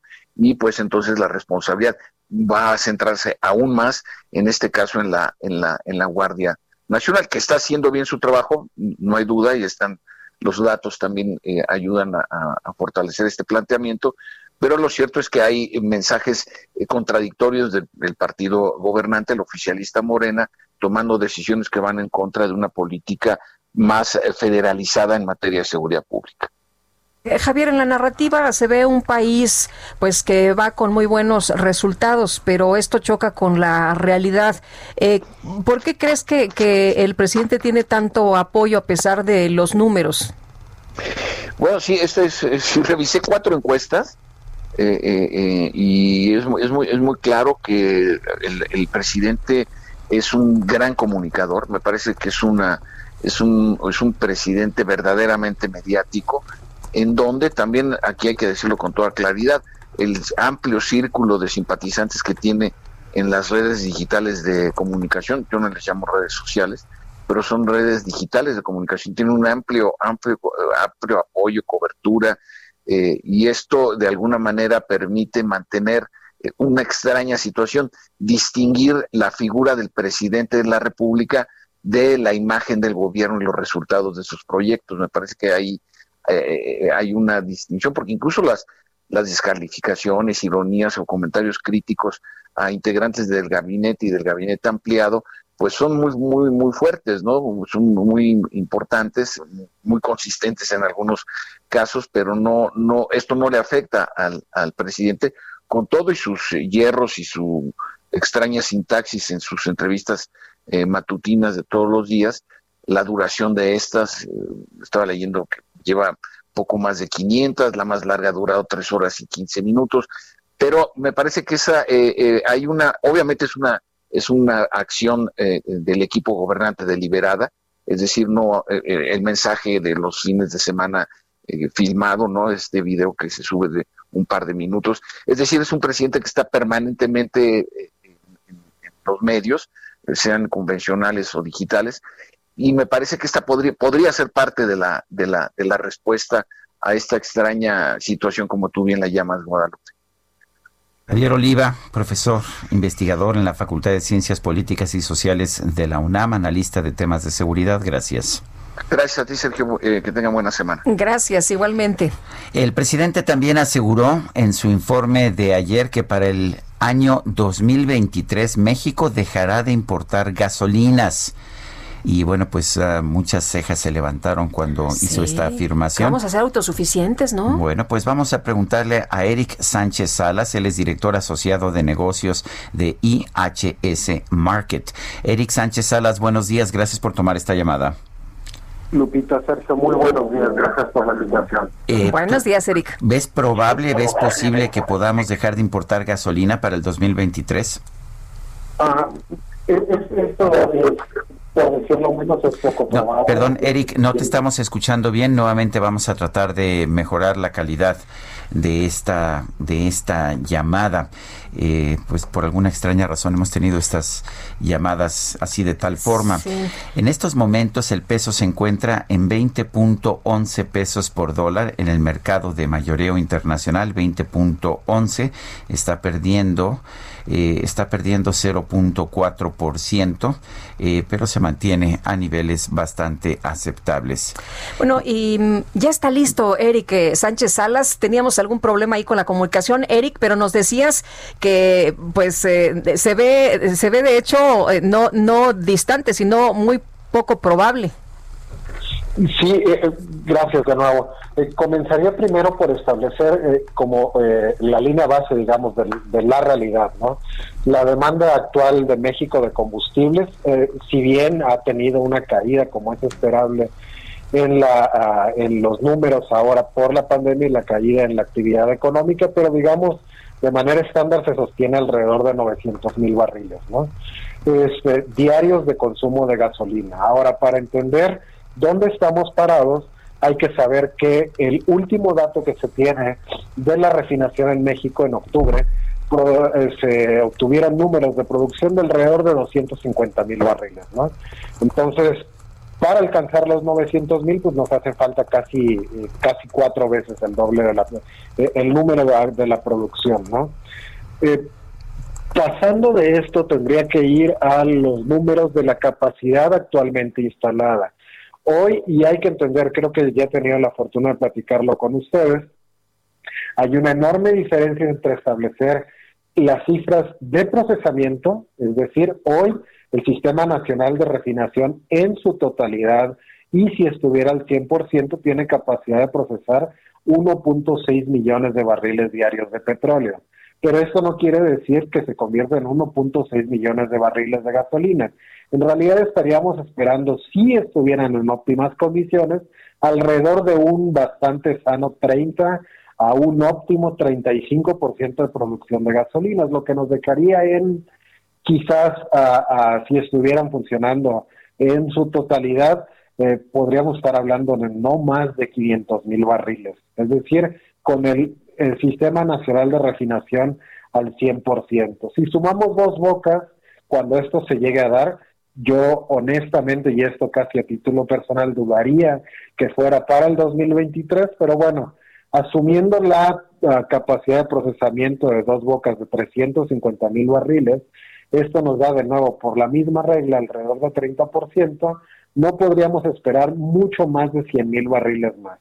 En la suma, pues, tendríamos algo como 500 mil barriles con una capacidad de diseño sumada de 1.9 o 1.950 mil 950 millones de barriles de todo el sistema nacional de refinación actual más dos bocas. Esto si nos vamos a extrapolaciones bastante sencillas, nos diría que necesitaríamos el doble de la capacidad de diseño actualmente y la proyectada a corto plazo para poder cubrir la demanda. Es decir, se están vendiendo 12 quizás 13 refinerías como las que existen. Sí, nos están vendiendo dos bocas como la panacea, pero esto no va a ocurrir. Eh, digamos, si nos vamos a los estrictos datos, hay que entender de nuevo, el, la confusión, por decirlo así, se basa en que se está haciendo un paralelismo o se está estableciendo como si fueran iguales procesamiento contra producción y definitivamente no es esto. Decía, si procesamos 350 mil barriles y utilizamos la tecnología más avanzada, podríamos estar obteniendo 100 mil de gasolina. Y eso variaría también dependiendo de la cantidad de diésel y combustible producido. ¿No hay nadie que le diga al presidente que pues que sus cifras están simplemente equivocadas? Eh, bueno, desconozco, ¿no? Los, los datos, y eso estoy hablando de, números muy básicos de la industria de refinación, estoy muy seguro que dentro de su equipo debe haber personas capaces, o, o más bien establezco, dentro de petróleos mexicanos, tengo constancia plena de que existe gente muy preparada, no estoy seguro si están siendo consultados, eso no lo podría yo afirmar o, o decir que no es cierto. Oye, Eric, entonces, eh, con los datos que tú tienes, ¿no vamos a ser em, autosuficientes? ¿No vamos a dejar de importar gasolinas para el año 2023, como lo ha prometido el presidente? Eh, más allá de eso, establecería que no estoy hablando de datos eh, propios, es simplemente las métricas utilizadas dentro de la industria, esto, digamos, desde la estricta neutralidad de los datos. Eh, a hoy, decía, utilizando la tecnología más avanzada posible, un factor bien importante es el tipo de crudo. El crudo maya, que es un crudo pesado, no puede tener un factor, digo, no puede porque no hay tecnología que lo, que lo pueda hacer, un factor de aprovechamiento que se le dice es la recuperación de combustible dentro de todo el proceso mayor del 35%, ¿no? Entonces, eh, eh, otra cosa que hay que dejar bien clara, es que si hablábamos de que se necesitarían quizás el doble de refinerías y el doble de la capacidad actual de procesamiento, se necesitaría también casi tres veces la producción de crudo que hoy tenemos, ¿no? Si estamos hablando de que el último dato pone la producción hacia los 1.5 millones de barriles, en realidad tendríamos que estar hablando para evitar mermas, solamente dirigir al Sistema Nacional de Refinación, este de que estamos hablando, con 3 millones de barriles, bueno, 3.1 millones de barriles de capacidad de procesamiento, el, más del doble de lo que actualmente tenemos, tendríamos que estar hablando de producción de casi 3.5 millones de barriles de crudo al día que se vayan directos a, refinar y estaríamos hablando, o al menos para contar esto, no estamos hablando un solo litro de gasolina puesto en el exterior para comercialización. ¿no? Si siguiéramos la métrica, de lo que actualmente se, se, exporta, perdón, de alrededor de 950 mil barriles, pues estaríamos hablando de, eh, eh, en, en ese escenario, pues de una producción de casi 4.6 millones de barriles, la cual hoy está lejos, ¿no? Bueno, Eric Sánchez Salas, director asociado de negocios de IHS Market, gracias por hablar con nosotros. Gracias, que tengan buen día. Hasta luego, muy buenos días, pero pues ahí ya quedó en la gente, ¿no? Esta información, el, presidente, como todos los analistas han señalado, pues es un extraordinario em, comunicador y él siempre con eh, cosas muy breves y muy claras, pues deja ahí en el colectivo lo que él quiere que se sepa. Así que, bueno, pues ahí está lo que dice el presidente y lo que dicen los especialistas en esta materia. Son las 8 con 20 minutos. Oye, ¿y cómo le fue a la llegada de los invitados al informe del presidente López Obrador ahí a Palacio Nacional? Vamos con Jorge Almaquio, que estuvo muy atento. Buenos días, Jorge. Gracias, Sergio Lupita. Amigos, a las afueras de Palacio Nacional se reunieron pocos pero ruidosos seguidores de Andrés Manuel López Obrador. También estaban trabajadores de la salud de Chiapas, quienes escuchaban con atención el segundo informe a dos años del gobierno federal, dándole al jefe del Ejecutivo el beneficio de la duda de que las cosas cambiarán en su estado, en donde denunciaron actos de corrupción e intimidación de las autoridades por exigir mejores condiciones laborales. En medio del mensaje se presentó un altercado con una persona que denunciaba a un pastor y aunque hubo algunos gritos, la cosa no pasó a mayores. A la salida de Palacio Nacional, empresarios y funcionarios resaltaron su confianza de que las cosas van por buen camino y de que a pesar de la pandemia, la situación va a mejorar. El director del IMSS, Zoé Robledo, aseguró que las bases de la 4T están sentadas. Yo creo que fue un orgullo escucharlo porque efectivamente están sentadas las bases de la cuarta transformación. La verdad que en lo personal como mexicano, no solamente como servidor público, pues es un orgullo formar parte de este momento tan importante de la vida nacional. La secretaria de Economía, Graciela Márquez, indicó que a pesar de la pandemia del SARS-CoV-2, hay elementos que pueden apoyar al mejoramiento económico del país. Ver, yo creo que pues hay un reconocimiento del impacto de COVID en la economía mexicana y al mismo tiempo pues resultados que nos pueden justamente ayudar a la recuperación. Eh, un tema que él señala muy claramente es eh, la firma del Tratado de Libre Comercio, pero también el apoyo a microempresas familiares con los créditos eh, y con la dinamización que generan las obras de infraestructura. Las obras de infraestructura tienen la ventaja que jalan a la economía. En tanto, el secretario de Salud Jorge Alcocer aseguró que al final de sexenio será cuando se alcancen los niveles de servicio médico a la altura de países como Dinamarca y Canadá. Estamos en ese camino. Ese camino está sustentado en una reorientación de los servicios de salud que están ahora en lo preventivo, adelantarnos a precisamente acciones como esta de la epidemia y otras que en, en los países que se han mencionado son conducidas desde hace décadas y nosotros estamos habiendo empezado hace dos años conduciendo esto y tengan la seguridad que vamos por buen camino. Antes de que, termine el sexenio. Antes de que termine, sí. El diferendo del outsourcing está por resolverse y la secretaria del Trabajo y Previsión Social, Luisa María Alcalde, aseguró que el próximo jueves estará finiquitado. Vamos bien, este, esperemos llegar a un acuerdo ya para el jueves, eh, estar listo, vamos muy bien en las pláticas, han sido eh, pues muy productivas en términos de diálogo con el sector privado y va muy bien. Esperemos en los próximos días ya concluir. Finalmente, entre los invitados estuvo Francisco Cervantes, presidente de la CONCAMIN, quien expuso que se trabaja en el tercer paquete de infraestructura, tema que le da crecimiento a cualquier nación y educación, aunque consideró que es lamentable lo que pasa con la pandemia y algunas cuestiones de seguridad que aún no se resuelven en el país. Sergio Lupita, amigos, es el reporte que les tengo. Muchas gracias. Hasta luego, Jorge. Son las 8 de la mañana con 24 minutos. Guadalupe Juárez y Sergio Sarmiento estamos en el Heraldo Radio. ¿Por qué no nos manda usted un mensaje de WhatsApp? Puede ser de voz o de texto al 55 2010 96 47. Regresamos.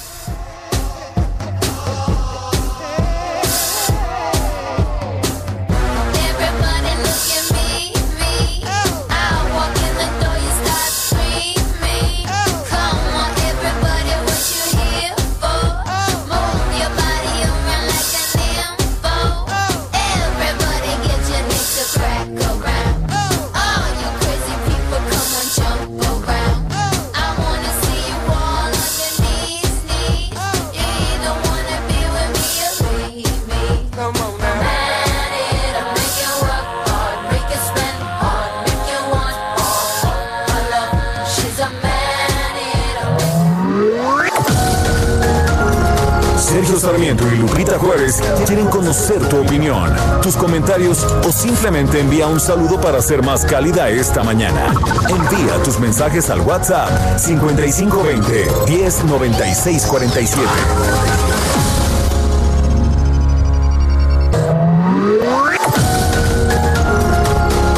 Continuamos con Sergio Sarmiento y Lupita Juárez por El Heraldo Radio.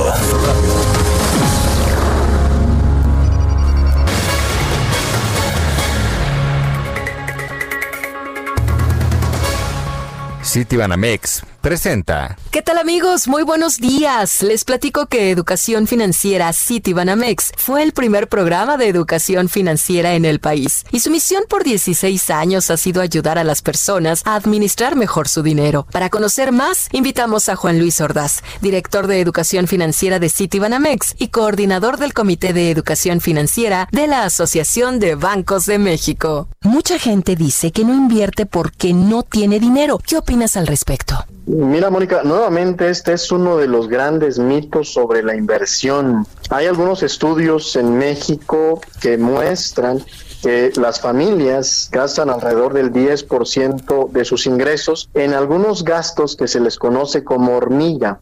¿Qué es esto? Son aquellos pequeños gastos que a veces hacemos sin darnos cuenta, como los cafés, los refrescos, los dulces, los chicles, las propinas. Por ejemplo, si una familia llega a ganar alrededor de 10 mil, estaría destinando cerca de mil pesos en este tipo de gastos. Y ahí tenemos una opción, como vimos, de ahorro que se puede convertir en inversión y que a largo plazo nos pueda ayudar para construir nuestro patrimonio. Citibanamex presentó. Jaque Mate con Sergio Sarmiento.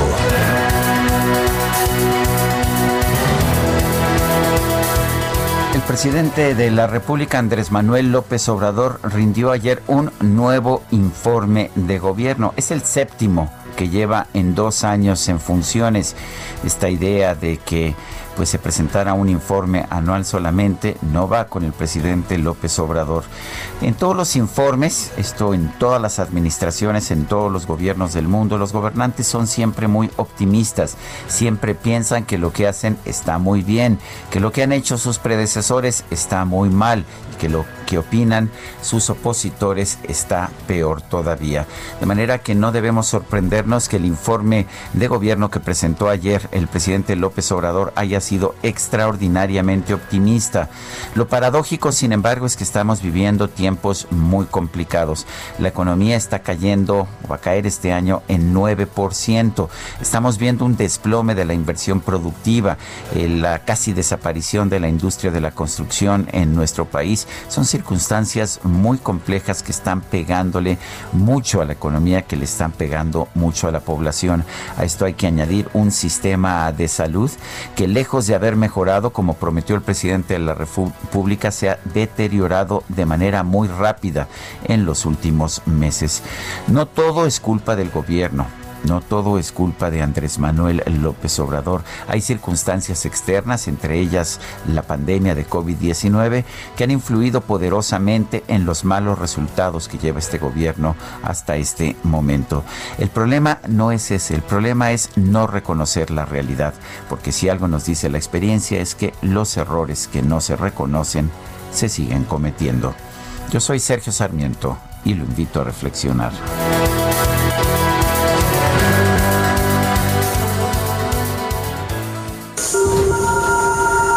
Reporte Metro con Palmira Silva. Palmira, ¿qué tal? Muy buenos días, cuéntanos. Hola, muy buenos días, Lupita. Sergio, un saludo a su auditorio. Les informo que hasta ahora registramos afluencia moderada y un intervalo aproximado de paso entre trenes de 3 minutos en las líneas 1, 2 y 3 y de 4 minutos en las líneas 7, 12 y B. La estación Zócalo continúa cerrada hasta nuevo aviso.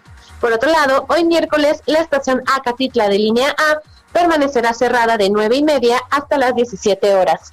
No bajemos la guardia y continuamos extremando medidas de prevención e higiene en todos nuestros traslados. Esta es la información por el momento. Que tengan un excelente miércoles. Gracias, Palmira. Gracias a ustedes. Hasta luego. Y son las 8.34. Vamos con el Químico Guerra.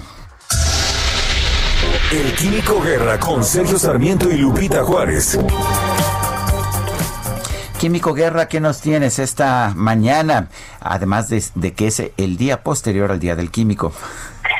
el día posterior al día más importante profesionalmente hablando. Oigan, Sergio Lupita, fíjense que hoy a las tres y media de la mañana, o sea, hace cinco horas y cuatro minutos, el Reino Unido aprobó ya formalmente la vacuna contra el COVID-19 desarrollada en conjunto por Pfizer y la compañía alemana BioNTech. La compañía alemana es la que hizo todo el trabajo de eh, caracterización genómica y de evaluación de los efectos, etcétera. El Reino Unido se convirtió así en el primer país occidental de aprobar una vacuna para el público en general. La MHRA, que es la autoridad regulatoria para medicamentos y productos para la salud del Reino Unido, acaba de anunciar la aprobación para usos de emergencia, declaró el primer ministro Boris Johnson hace un momentito, Sergio Lupita. La protección de las vacunas es lo que finalmente nos va a permitir el recuperar nuestras vidas y reactivar la economía. El ministro de Salud, Matt Hancock, acaba de tuitear también hace un momento que el Servicio Nacional de Salud está listo para iniciar la vacunación de grupos prioritarios tan pronto como el lunes que viene, o sea, el 7 de diciembre se inicia ya la vacunación con grupos altamente vulnerables en el Reino Unido. Esta noticia de la aprobación de una vacuna ofrece un rayo de esperanza a un mundo que está enfrentando una tercera ola récord de nuevas infecciones con COVID-19, más de 63.5 millones de casos y 1.4, casi uno y medio millón de muertos han sido registrados en el mundo de acuerdo a la Universidad Johns Hopkins. Hancock, el ministro de Salud, informó que él espera el arribo de 10 millones de dosis este año todavía. El Reino Unido ya compró 40 millones de dosis. La vacuna rival de la empresa Moderna va a ser evaluada por los reguladores de la Unión Europea a partir del 12 de enero. ¿Por qué hago este comentario? ya se anunció tempranito, ¿verdad? Esto de la aprobación, porque es un ejemplo de cómo cuando con un propósito común, basándose en la razón, basándose en los conocimientos, se pueden dar soluciones a problemas altamente complejos como ha sido esta infección con el COVID-19. Importante la lección, Sergio Lupita, ya sabemos los seres humanos cómo podemos enfrentar este tipo de pues eh, eh, desarreglos, este tipo de ataques contra nuestra salud súbitos, ¿verdad? Y sin que conozcamos realmente la naturaleza de un nuevo patógeno. Eh, lo identificamos genómicamente, se hicieron todas las pruebas, todos los laboratorios prácticamente importantes del mundo estuvieron trabajando en la elaboración y siguen trabajando en la elaboración de estas vacunas, pero el hecho de que a partir de febrero que se inicia la investigación así ya en serio para producir una vacuna y que ahora 2 de diciembre la tengamos prácticamente aprobada y que se empiece a vacunar a partir del próximo lunes 7 de diciembre es verdaderamente algo que nos debe enorgullecer a todos los seres humanos, Sergio Lupita. Completamente de acuerdo y gracias como siempre, Luis Manuel. Y ahí intervinieron los químicos. Ah, me queda muy claro, claritito. Muy bien, buen día. Igualmente, muy buenos días. Sí, vamos a regresar al eh, tema de el informe. Los dirigentes de Acción Nacional y del Partido de la Revolución Democrática reprobaron los primeros dos años del gobierno de Andrés Manuel López Obrador. Misael Zavala, te escuchamos. ¿Qué tal? Buenos días, Sergio Lupita, buenos días al auditorio. El líder eh, de Acción Nacional, como bien lo comentan, Marco Cortés, eh, pues ofreció una conferencia de prensa para eh, hablar de estos dos primeros años de gobierno del presidente Andrés Manuel López Obrador, donde sostuvo que se vislumbra un sexenio perdido a causa de que no se han logrado bajar los índices de violencia, la economía no mejora y también la estrategia de la pandemia no ha funcionado por el alto número de contagios y muertes por COVID-19. El líder panista afirmó pues, que le ha quedado muy grande el gobierno al presidente López Obrador y también al partido Morena.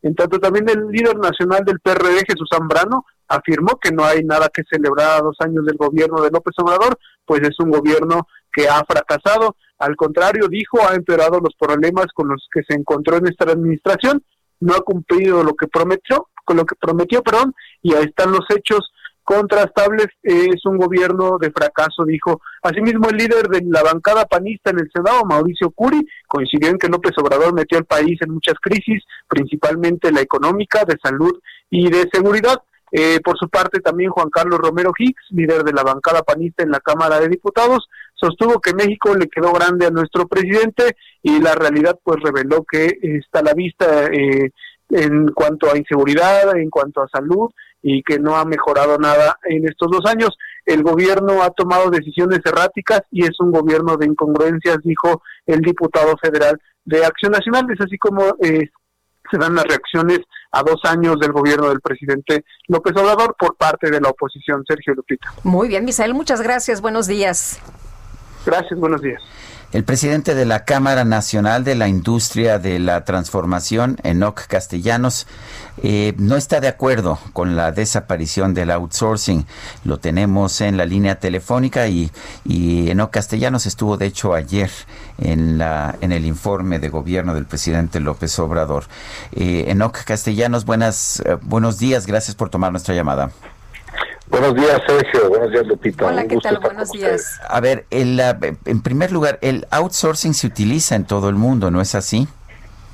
Sí, es correcto. Es una práctica eh, común para subcontratar compañías especializadas. Y en el caso de México ha cobrado más relevancia porque a diferencia de otros países en donde no hay el reparto de utilidades, en México se considera este como un impuesto más que, encarece eh, los, los salarios, por así decirlo, y resta competitividad eh, al país.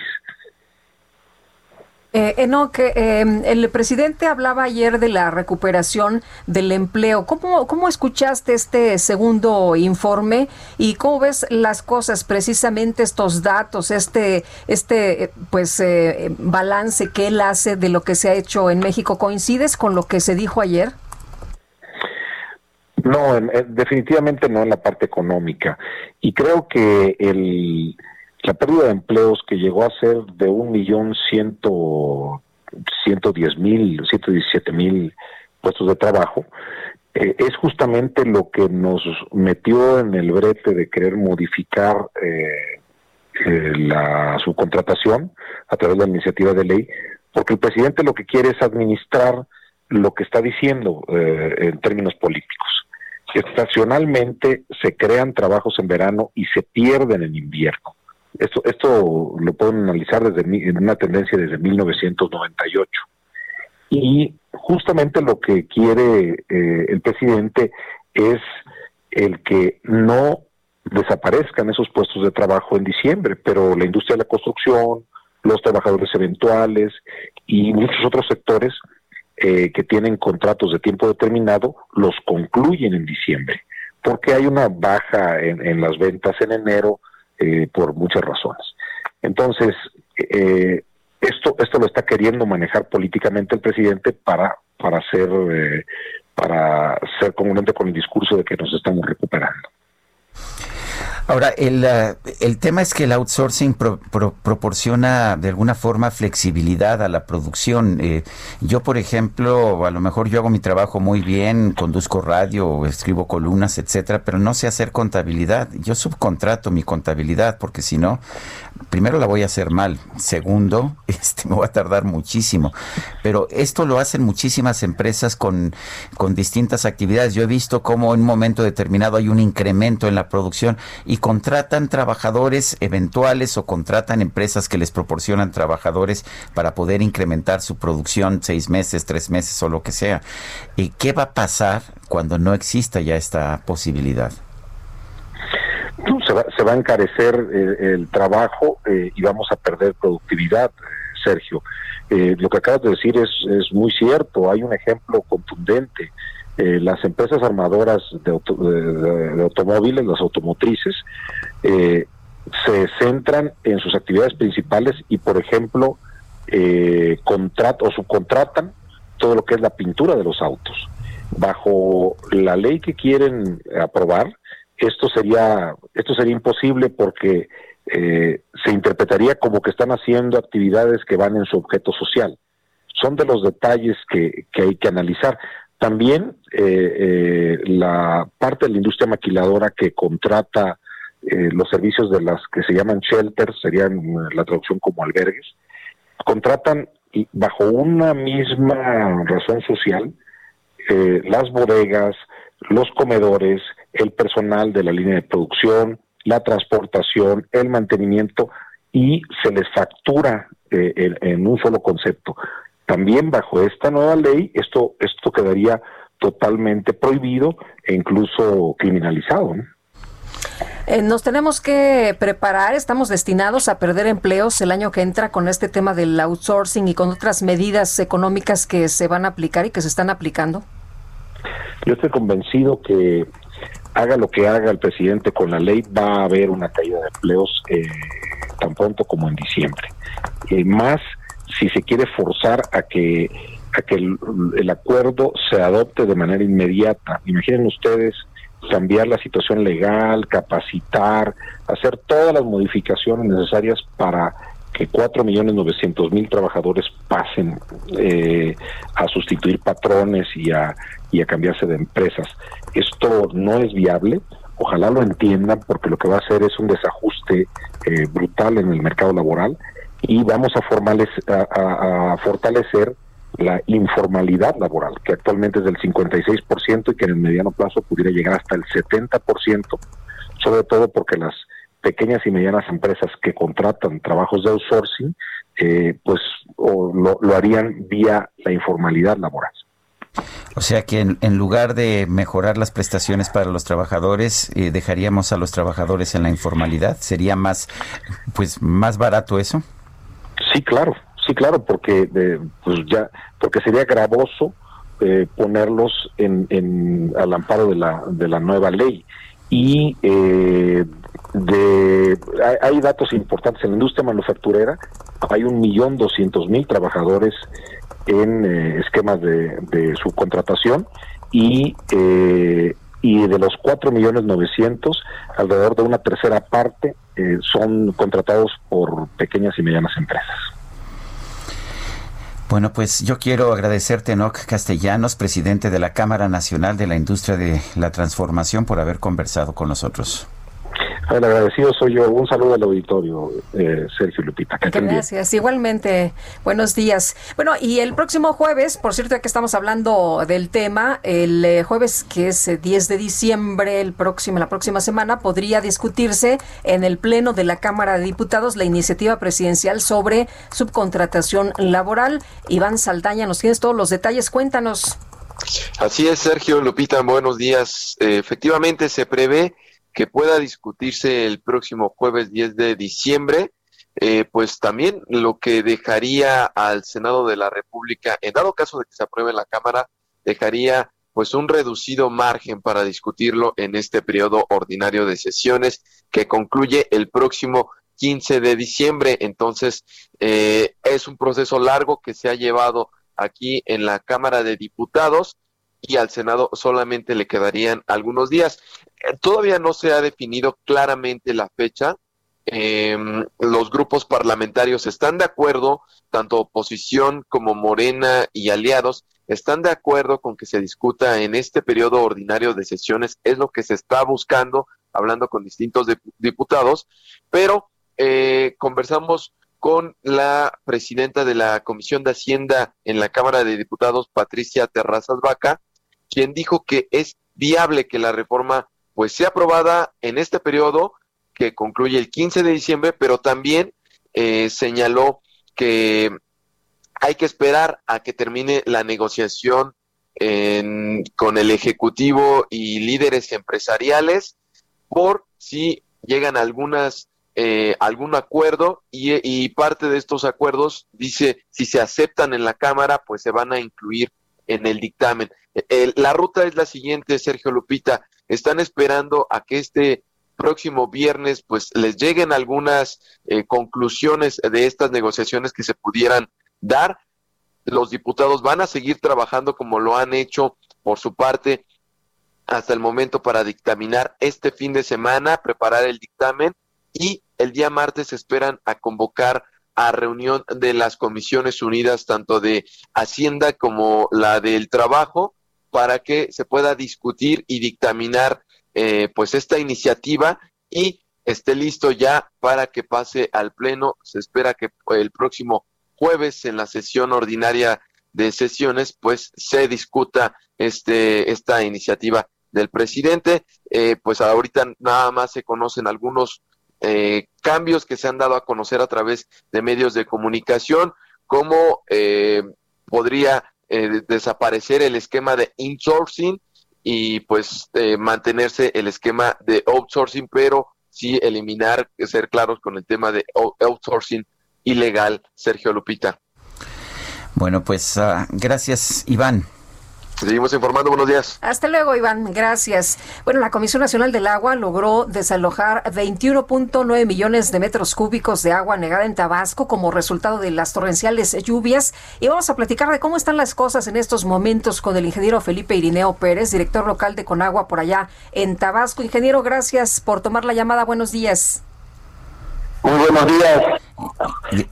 pues podemos decir que aquí en Tabasco hasta ahorita estamos nos está pintando bien la situación porque muchas de las partes que anteriormente se habían inundado ya vamos logrando sacar precisamente como usted mencionó la cantidad de agua que, se dice, o sea que dijo, varias colonias que tardaron algunas más de un mes inundadas, afortunadamente ya la mayoría están fuera del agua. El, ¿cómo, se sacó esta agua? ¿Qué, qué exactamente cómo se hizo? Mire, aquí hay una serie de colonias que desafortunadamente están en zonas bajas. Algunos se hicieron habitaciones donde eran cauces de ríos, otros en donde eran lagunas. Entonces, cada una de esas colonias, al subir los ríos, derraman agua sobre esas colonias. Entonces, ¿qué sucedió? Que al venir la temporada de lluvias, que realmente lo más fuerte lo tuvimos en octubre, noviembre, entonces se inundan. ¿Qué hicimos? fuimos detectando cada una de las colonias de acuerdo con las posibilidades y equipos de bombeo que teníamos. El equipo de bombeo eran bombas de Conagua, del gobierno del estado, de protección civil, normalmente. Y a través de bombeo se fue tirando esa agua, en algunos casos, detrás de bordos existentes o en otros directamente a los ríos. Eh, ingeniero, ¿esto significa que ya las eh, personas, las familias han podido regresar a sus casas, que ya no están bajo el agua, sus viviendas? Mire, podemos decir que un 90% de las familias que estaban inundadas, sobre todo en las partes urbanas, como son Macuspana, la ciudad de Macuspana, este, Villahermosa principalmente, que fue una de las más afectadas, ya se puede decir que las colonias principales, las últimas que estamos bombeando el agua, que son, son este, muy habitadas, como son la colonia Casablanca y la colonia Las Gaviotas, que son sectores de, de, de con vivienda media. Esas, afortunadamente, podemos decir que ya están las casas fuera del agua. El siguiente punto que se está haciendo es, conjuntamente con el ayuntamiento del centro y gobierno del estado, principalmente la defensa, la marina y la Guardia Nacional lo que sigue es descacharrización que le llamamos todos los enseres que se le echaron a perder, así como la limpieza de las calles. Es lo que se está llevando a cabo en estos momentos también. Bueno, pues yo quiero agradecerle, ingeniero Felipe Irineo Pérez, director local de Conagua en Tabasco, el haber conversado con nosotros. Pues es un placer para mí haberles atendido. Estoy a sus órdenes. Gracias. gracias. Bueno, pues por lo pronto empieza ya a salir el agua de esta anegada entidad de Tabasco. Siempre, siempre se inunda Tabasco, se inunda con mucha frecuencia, pero las inundaciones de este año fueron peores de las que hemos tenido, me parece, en mucho tiempo, quizás en la historia. Son las 8 de la mañana con 54 minutos, 8 con 54. Les recuerdo nuestro número de WhatsApp para llamadas, para mensajes, 50, no para llamadas, no, perdones, no tenemos la capacidad, pero sí para mensajes de voz o de audio. 55 20 10 9647. Regresamos.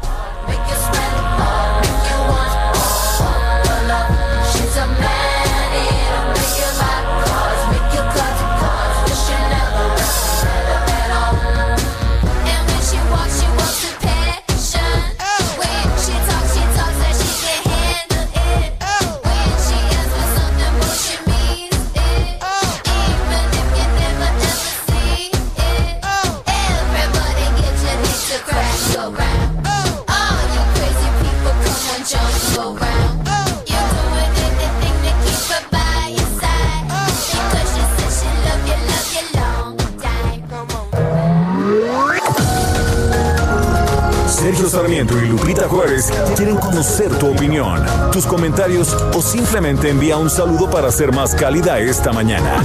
Envía tus mensajes al WhatsApp 5520 109647.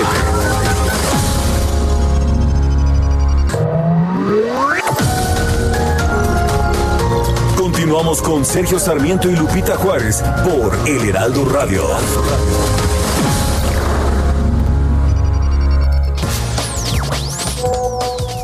Lupita, muy buenos días. Mi nombre es Evelyn Arroyo de la Ciudad de México.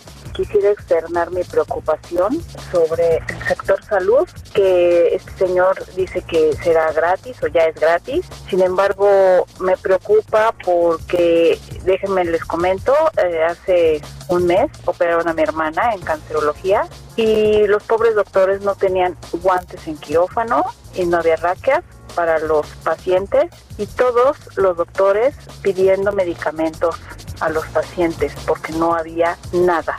El sector médico que está en ese hospital están preocupados porque no tienen insumos y es gente admirable, es gente humana y es uno de los mejores hospitales que tenemos. Y no es justo que ahorita pues no se quieran cobrar ni siquiera cuotas de recuperación que mucho les ayuda a esas instituciones. Muchísimas gracias.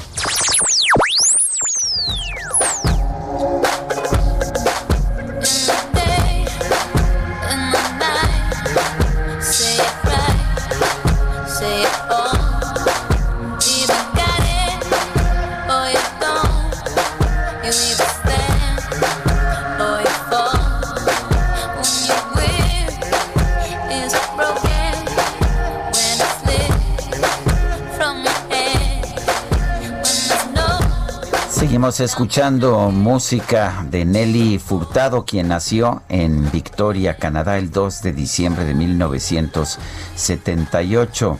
Nelly Furtado está cumpliendo 42 años. Es una mujer que me parece de un enorme talento. A mí me gusta mucho desde hace años le, estamos disfrutando esta mañana, Sergio.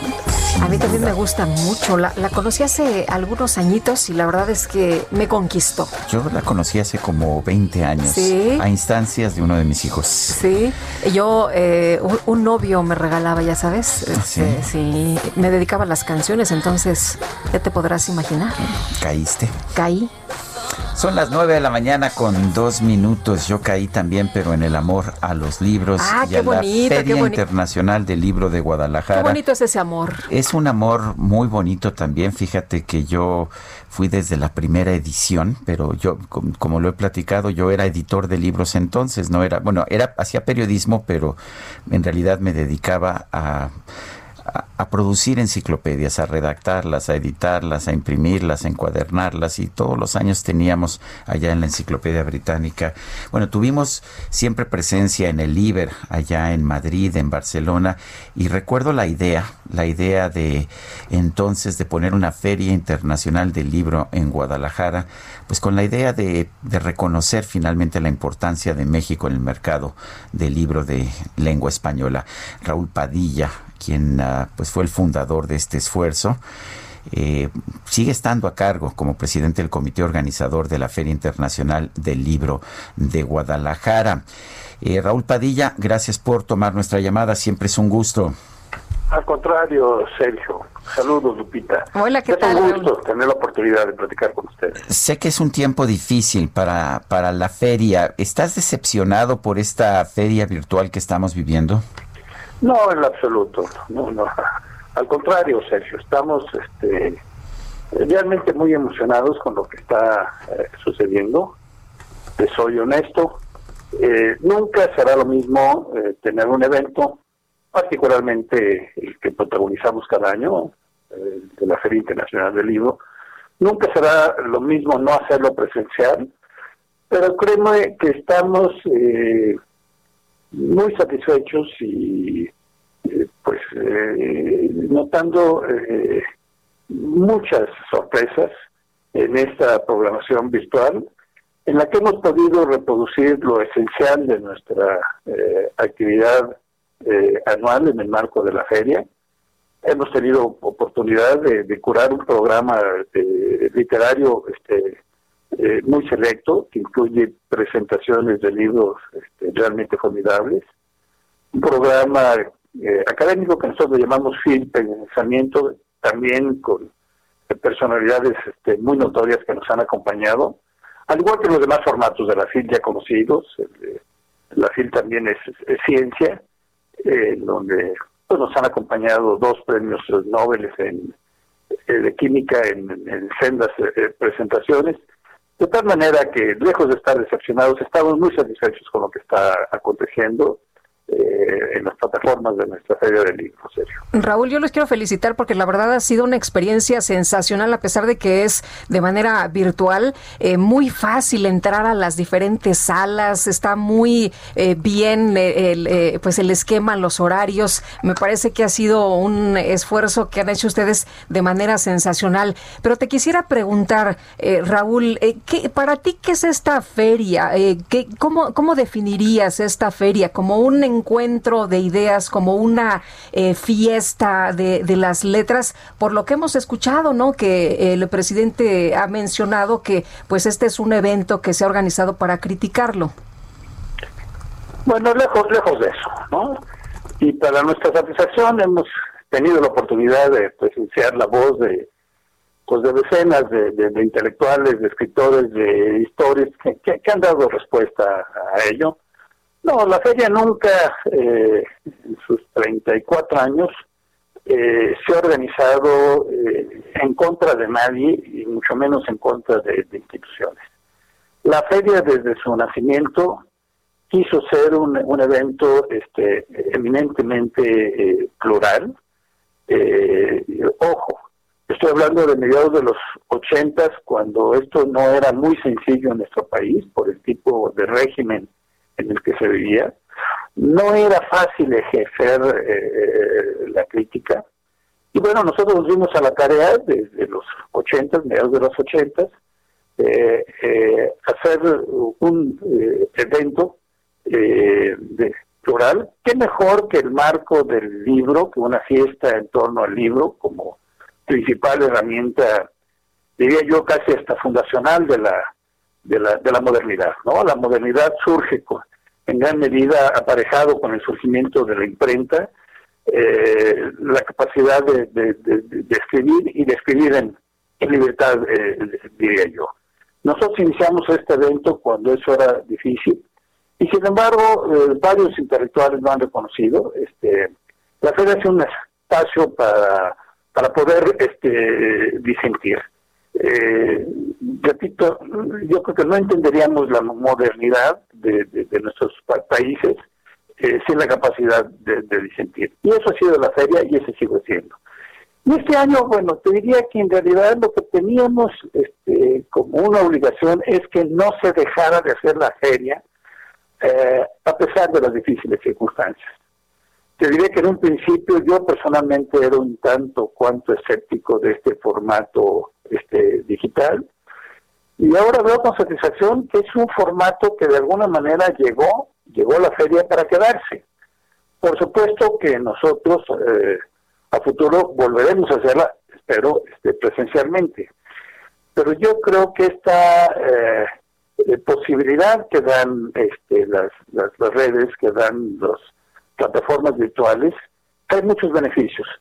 Eh, empezando, como tú lo apuntabas, eh, Lupita, este, a través de nuestras páginas o de nuestra página, que es muy, muy, muy ágil, te conecta a toda la programación de manera muy sencilla, te permite hacer tu propia agenda, para que si al momento que están pasando en vivo algunos eventos no tienes oportunidad de disfrutarlos, puedes hacerlo en, cualquier momento. Y las personas eh, hacen su agenda y escuchan las presentaciones, los eventos en el momento que sienten más, más oportuno. Esa posibilidad que da este lo virtual de ampliar, de potenciar la difusión, yo creo que se va a quedar para futuros eh, ediciones de la feria en donde obviamente lo haremos presencial, no hay como lo presencial, pero potenciaremos su divulgación, su difusión eh, a través de estas eh, plataformas virtuales. Es como estamos viviendo en estos momentos esta experiencia. Raúl Padilla, presidente del comité organizador de la Feria Internacional del Libro de Guadalajara, gracias por tomar nuestra llamada. La, la primera edición fue en 87, ¿verdad?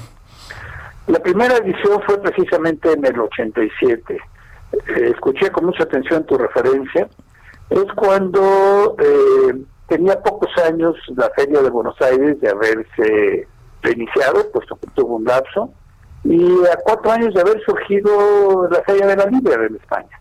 En ese entonces era la feria madre, por así decirlo, del mundo iberoamericano.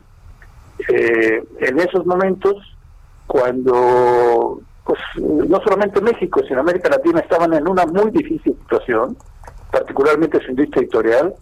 Recordemos que en ese entonces se hablaba de los ochentas como la década perdida para América Latina, crisis políticas, económicas recurrentes, y en ese momento es cuando nosotros iniciamos esta gran tarea de llevar a cabo la Feria del Libro de Guadalajara. Bueno, Raúl, te mando un fuerte abrazo. Eh, muchas gracias, Sergio es Raúl Padilla. Son las 9 de la mañana con 11 minutos. Y vámonos con Agustín Basabe, si te parece bien. Vamos a, platicar con él, pues, de este informe del día de ayer. AMLO, dos años, dos crisis. Agustín, ¿cómo te va? Lupita, buenos días, Sergio. ¿Cómo están? Muy bien. Bien. Qué bueno. Pues eh, sí, dos años, dos años ya, parece más, pero son dos años de gobierno.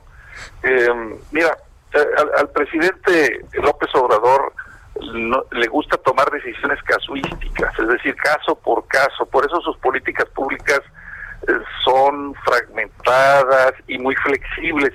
Para analizar el gobierno de López Obrador en estos dos años habría que tomar eh, punto por punto, porque no se puede hablar de una política económica en general, ni de una política eh, social tampoco en general. Hay varias políticas sociales, varias políticas económicas, a veces contradictorias.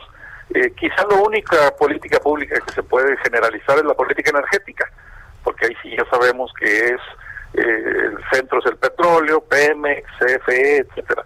Pero todo lo demás es muy difícil de analizar en términos generales. Se tiene que ver específicamente y hacer ese análisis, pues excede con mucho el tiempo de, de este comentario. Lo que sí hay que decir es que no se puede hablar de estos dos primeros años de gobierno del presidente López Obrador sin hablar de las dos grandes crisis que, que hay en México. No ciertamente la primera. ¿Se nos cortó? A ver, perdimos a Agustín Basabe. Bueno, vamos a tratar de recuperarlo en estos momentos. Agustín Basabe está haciendo su, pues este análisis de, dos años del gobierno del presidente Andrés Manuel López Obrador. Eh, estaba por hablarnos de esta primera crisis. Eh, y, nos decías de la primera crisis, Agustín. Eh, decía que la crisis sanitaria, la, pandemia del COVID, pues esa, esa no tiene la culpa ni, ni el presidente López Obrador ni México, pero sí tiene la responsabilidad de, de, manejarla, de enfrentarla, y creo que ahí sí la calificación es absolutamente reprobatoria. Sí, se ha manejado mal la pandemia por varias razones. Primero porque se equivocó el objetivo. El objetivo que se planteó no fue salvar vidas. El objetivo que se planteó fue evitar la saturación de los hospitales. Y cuando tú planteas mal el objetivo, todo lo demás se echa a perder. Si lo que tú quieres es que no se saturen los hospitales y no que muera la menor cantidad posible de personas, pues entonces lo que va a pasar es lo que pasó, que al principio el gobierno le decía a la gente no vayas al hospital a menos de que ya no pueda respirar y mucha gente murió en sus casas y esa gente no fue contabilizada, por eso lo hizo el subsecretario de salud. Muchas de esas personas que murieron en sus casas ni se les hizo la prueba, ni se contabilizaron como muertes por COVID, por eso el subregistro es enorme. Claro, la cifra pues da la impresión de que no vamos tan mal. Si seguimos en ese caso, pues podemos encontrar muchísimas fallas, lo del uso del cubrebocas que no se promueve. Bueno, justamente hoy, lo perdóname, lo que dijo el presidente, que creo que es lo que vas a referir, ¿no? Sí, que acabo de oír en la mañanera, pues que otra vez, es increíble, pero todavía hoy a estas alturas del partido el presidente dijo que él no usa cubrebocas porque el subsecretario López Gatel no se lo recomienda.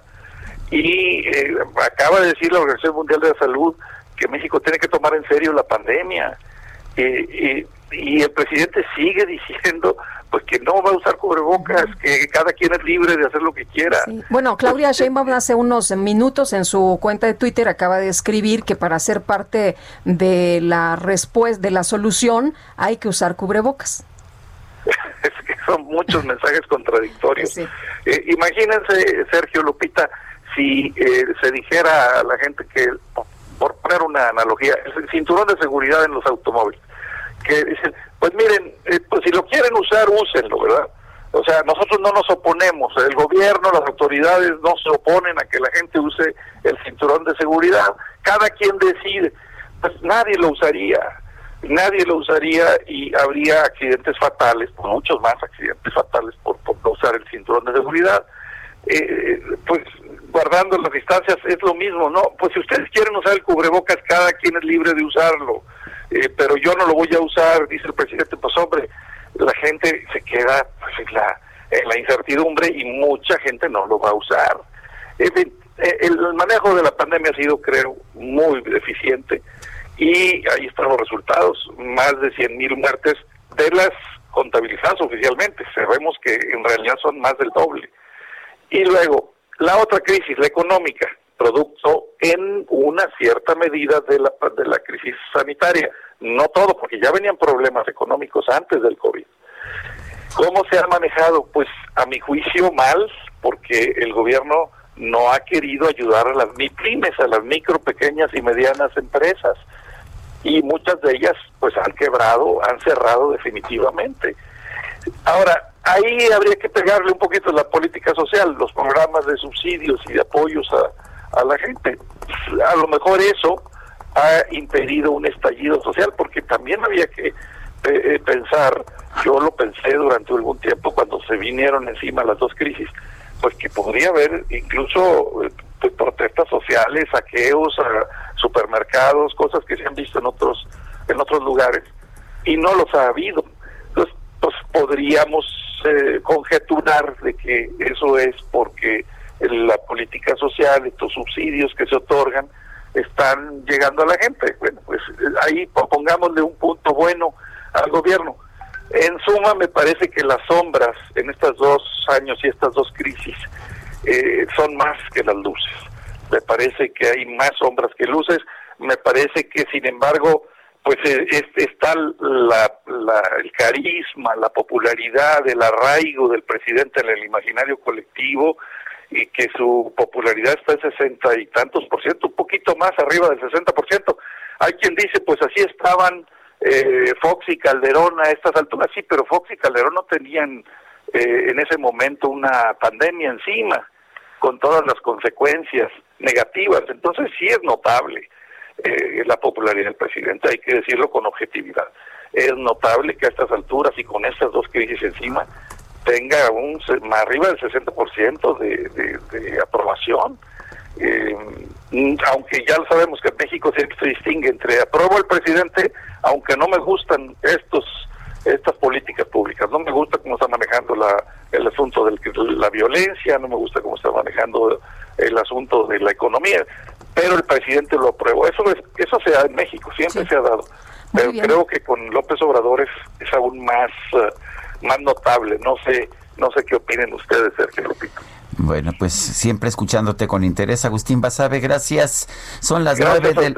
Les mando un saludo al auditorio. Gracias. Nueve con diecinueve. Vamos a un resumen. El director general del IMSS, Robledo, anunció que hoy comienza el registro del programa de apoyo económico para gastos funerarios dirigido a familiares de personas fallecidas por COVID-19. Entonces, bueno, pues es a partir de ahora, está la, página, insistir en su difusión, deudoscovid.gov.mx. Y eh, como lo mencionábamos, eh, se abre esta etapa de registro y obviamente los registros que empiecen a, a, ingresarse hoy tendrán resolución a partir de la próxima, de la próxima semana por este plazo de una semana eh, para resolver cualquier controversia que se pudiera generar. Y luego de que la Organización Mundial de la Salud recomendó a México tomar con seriedad la pandemia, el presidente López Obrador rechazó la aplicación de medidas coercitivas e insistió en que el uso del cubrebocas no es indispensable.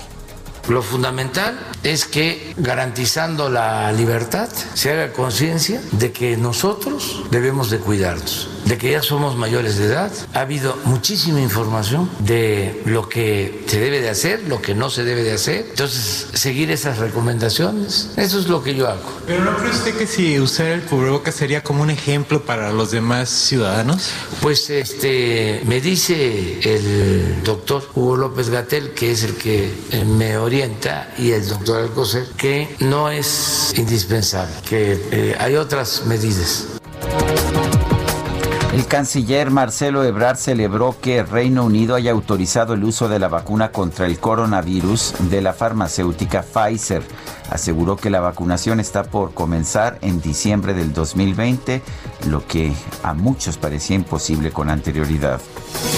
El presidente de Rusia, Vladimir Putin, pidió a las autoridades sanitarias de su país comenzar el proceso de vacunación contra el coronavirus a gran escala a partir de la próxima semana. Reconozco, Señor, que soy culpable.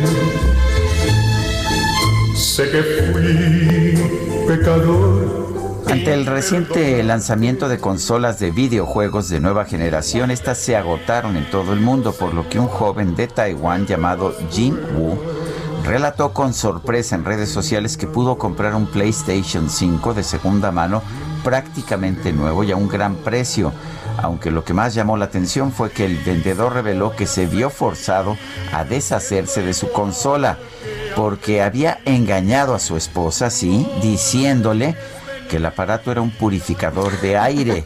Pero ¿qué cree? Lo, lo descubrieron y tuvo que venderlo. ¡Qué caray! Dicen que algo igual le va a pasar a nuestro redactor. ¿Ah, sí? Sí. Se la pasa también en el... Dice, pero... Que, PlayStation. ¿Cómo la ves? Que todavía no lo sabe. Dice que le va a pasar algo así, pero todavía no lo sabe.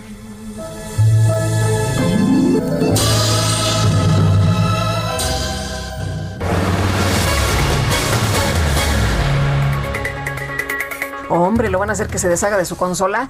Bueno, pues vámonos con más información. El presidente Andrés Manuel López Obrador anunció que periódicamente bueno, ayer nos presentó una encuesta con sus propios datos. Dijo que tenía un gran apoyo popular.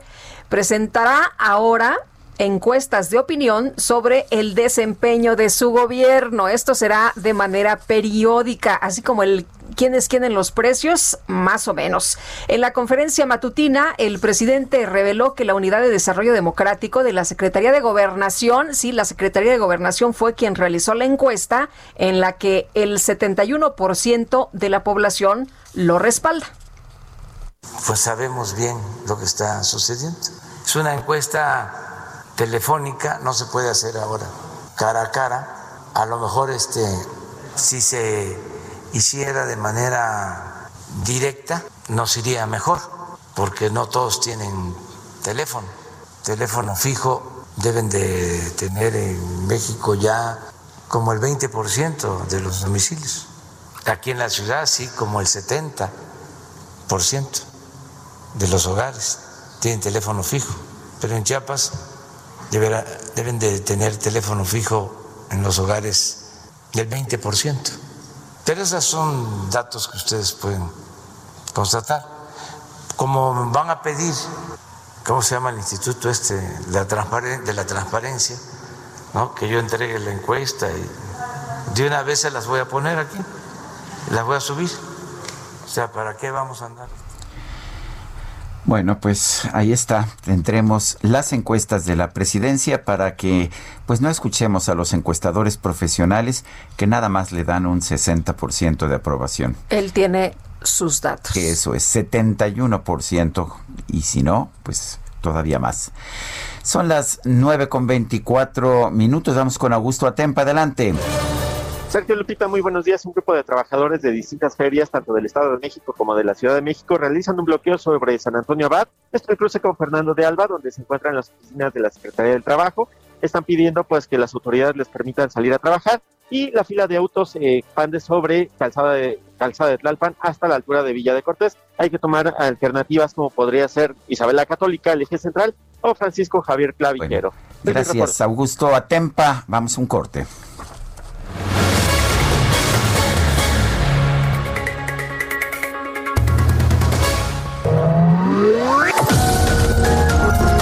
Sergio Sarmiento y Lupita Juárez quieren conocer tu opinión, tus comentarios o simplemente envía un saludo para ser más cálida esta mañana.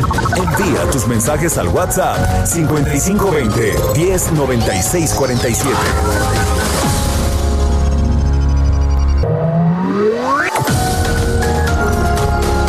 Continuamos con Sergio Sarmiento y Lupita Juárez por El Heraldo Radio.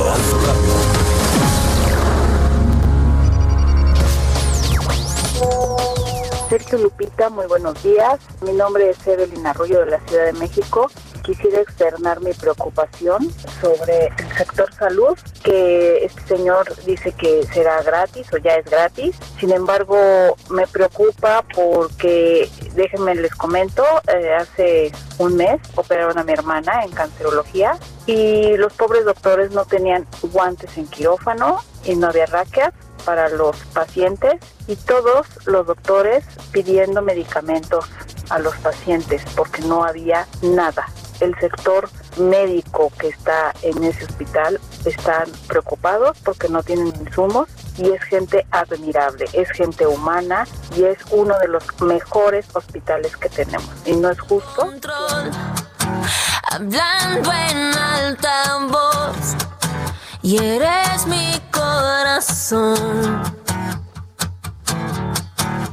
Y yo tratando de escuchar, no me puedo explicar que extraño tentación. Tú no me quieres entender y me mandas a callar diciéndome no me debo sorprender. Seguimos escuchando música, música de Nelly Furtado. Esto se llama Manos al Aire. Más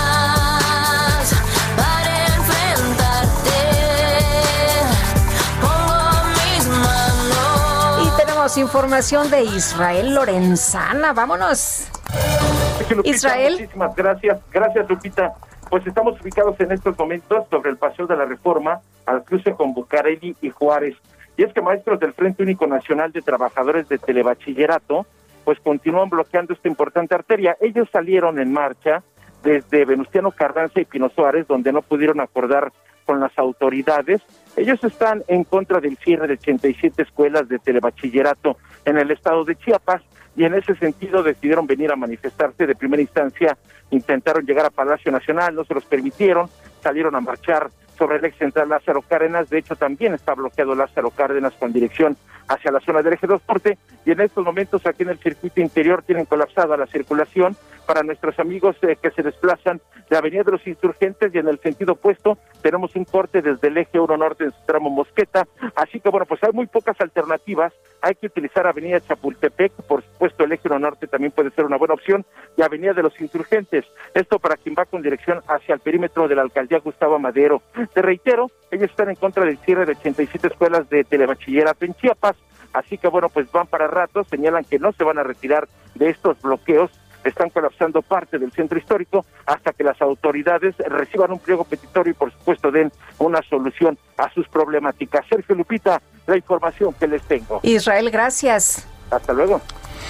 Y vamos con Alan Rodríguez. Adelante, Alan.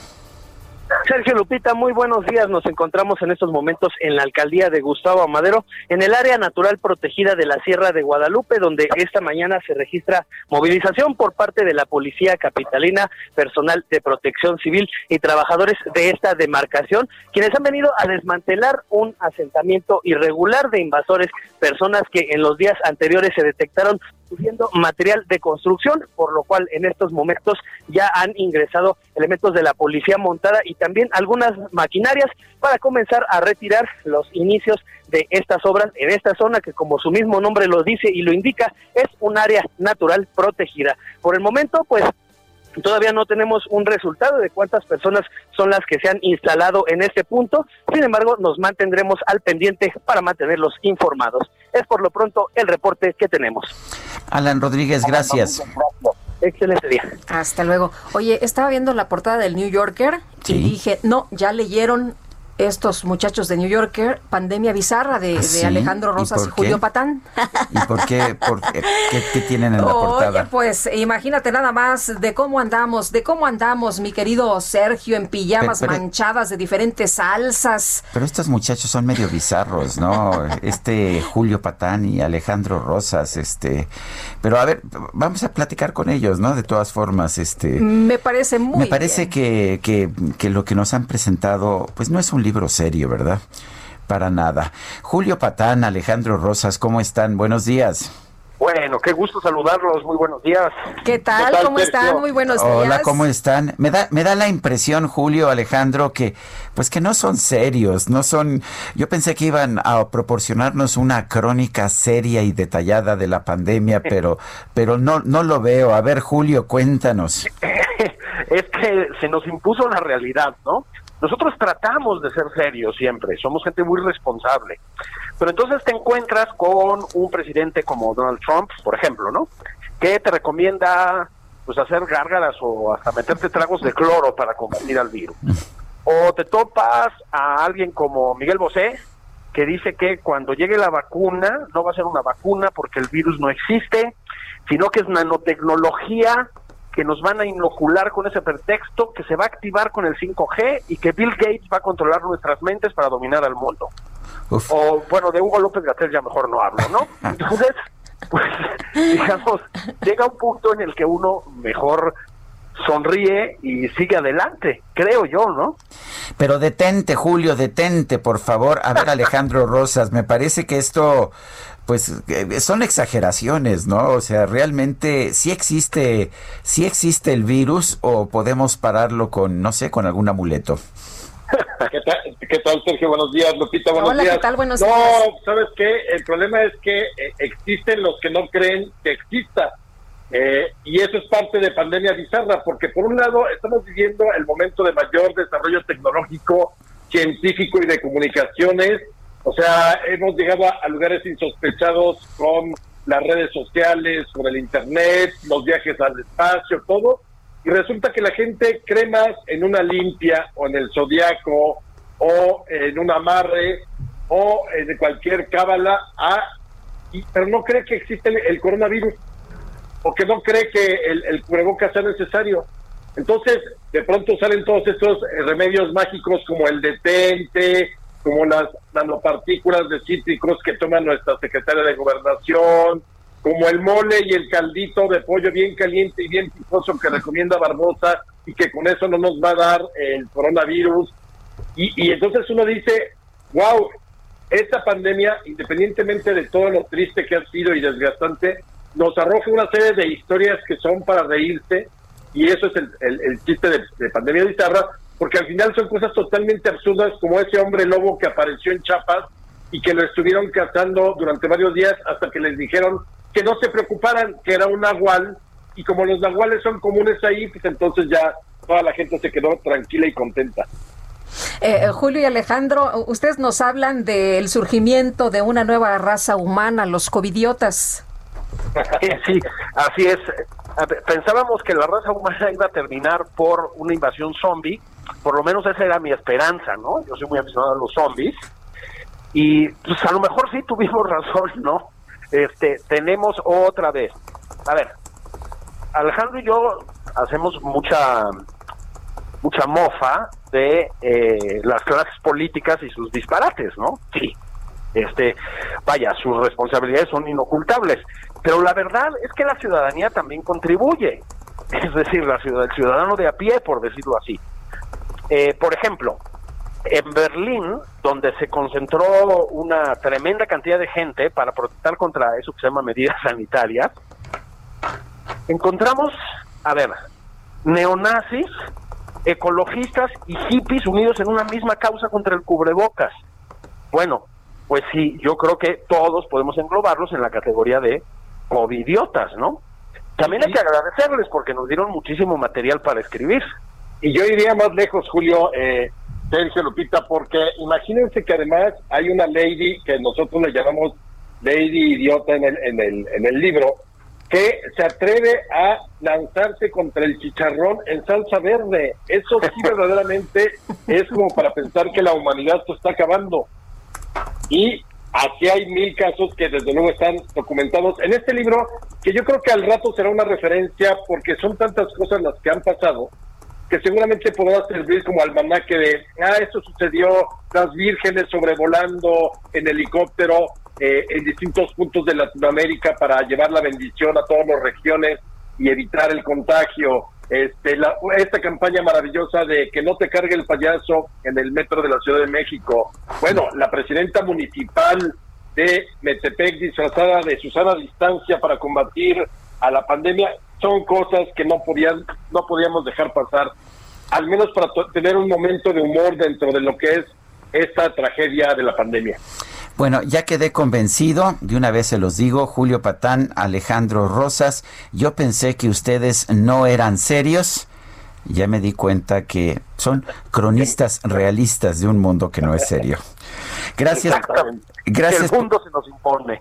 Así es, gracias por invitarnos a leer Pandemia Bizarra, la cuarentena que no quieres recordar. A propósito, Lupita y yo hemos estado risa y risa echándole un vistazo a los a los distintos eh, a las distintas viñetas que nos ofrecen en este volumen.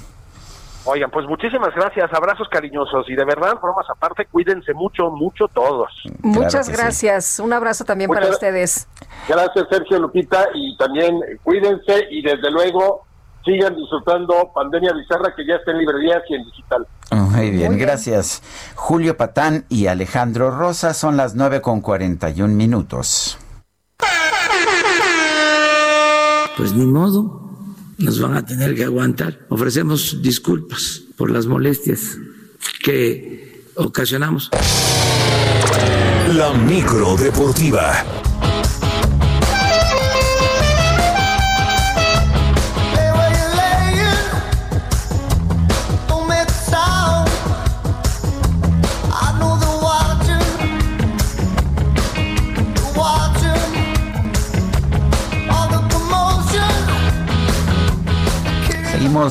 Bueno, estamos escuchando esta música que no sé qué sea, pero el DJ que ya nos lo explicará, pero también, y vale la pena señalarlo, que ya está Julio Romero con su micro deportiva. Julio, ¿qué nos tienes?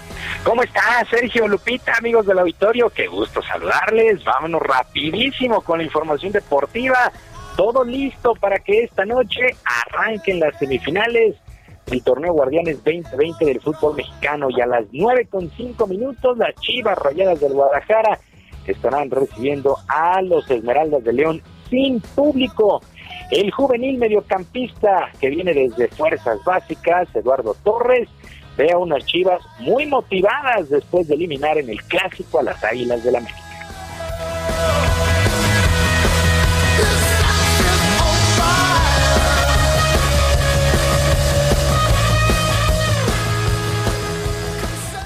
Pues la, la, banda anda muy motivada y pues como te digo, sea muy unida pues con la, la, unión y la fuerza de todos, creo que se puede lograr el objetivo. Obviamente que te genera pues una gran confianza pues, pero pues en estas instancias ahora sí que los, los pequeños detalles son los que, los que cuentan y pues siempre estar atento los, los dos partidos ahora sí. Eduardo Torres, este juvenil, apenas 20 años. En el seno de los Esmeraldas también hay mucha ilusión en la antesala de la gran final. Por lo pronto, el zaguero Andrés Mosquera prometió que harán valer su condición de superlíderes para avanzar en la eliminatoria.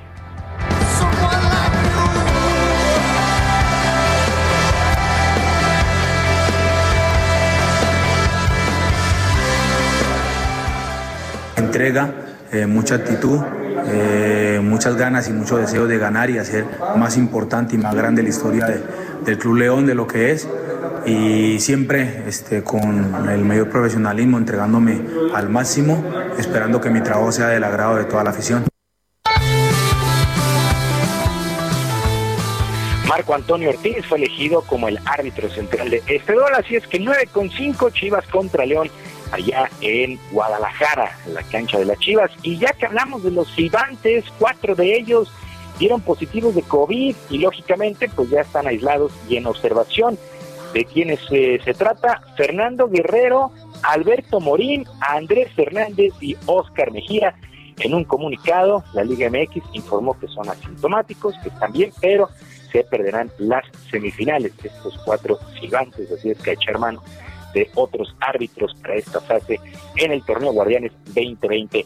Fecha 5 en la fase de grupos de la Champions League y en resultados que llamaron poderosamente la atención el día de ayer. El Atlético de Madrid empató a uno con el Bayern. Por cierto, el mexicano Héctor Herrera entró de cambio al minuto 80 para el equipo colchonero. Llegó ya a 47 participaciones en Champions. Se convierte en mexicano que más actividad ha visto en este torneo, el más importante a nivel de clubes. El Liverpool venció 1 por 0 al Ajax, el Porto empató sin goles con el Manchester City, Jesús Manuel el Tecatito Corona estuvo de titular para el Porto 62 minutos, mientras que en un resultado sorpresivo el Shakhtar, el Shakhtar venció 2 por 0 al Real Madrid. Con esta derrota se complicó la calificación del conjunto merengue a los octavos de final, pero el timonel Zinedine Zidane aseguró que uno no renunciará y dos saldrán adelante en esta crisis de resultados que han tenido.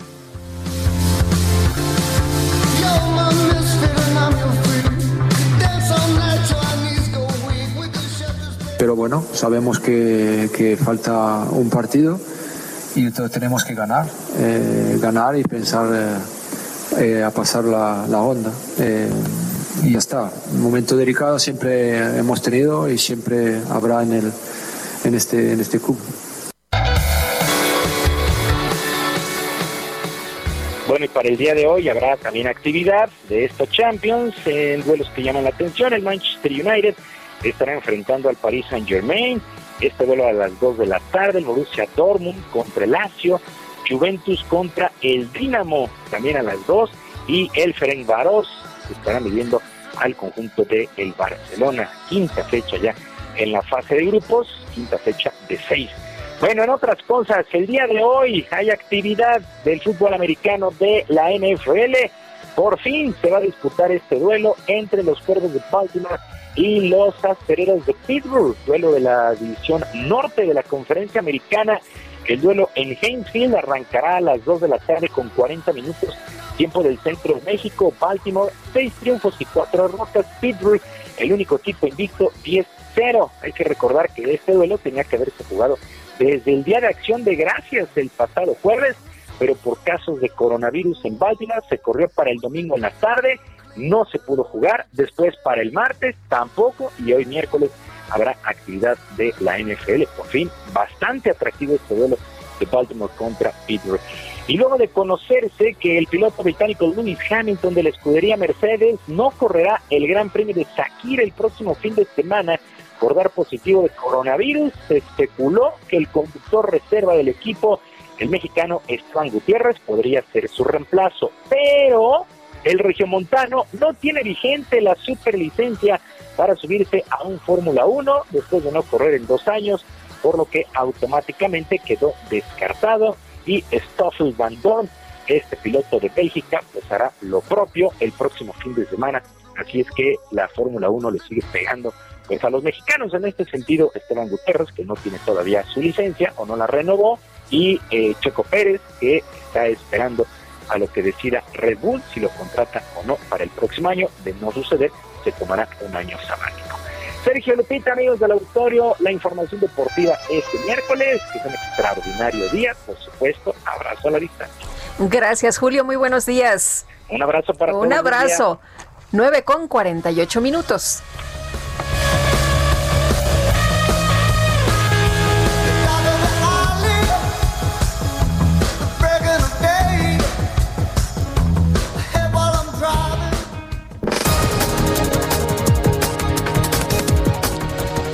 Y vamos a un resumen de la información más importante. Esta mañana el presidente López Obrador anunció que el próximo martes se va a presentar el Plan Nacional de Vacunación contra el coronavirus. Aseguró que la vacuna es lo que realmente va a ayudar a enfrentar la pandemia.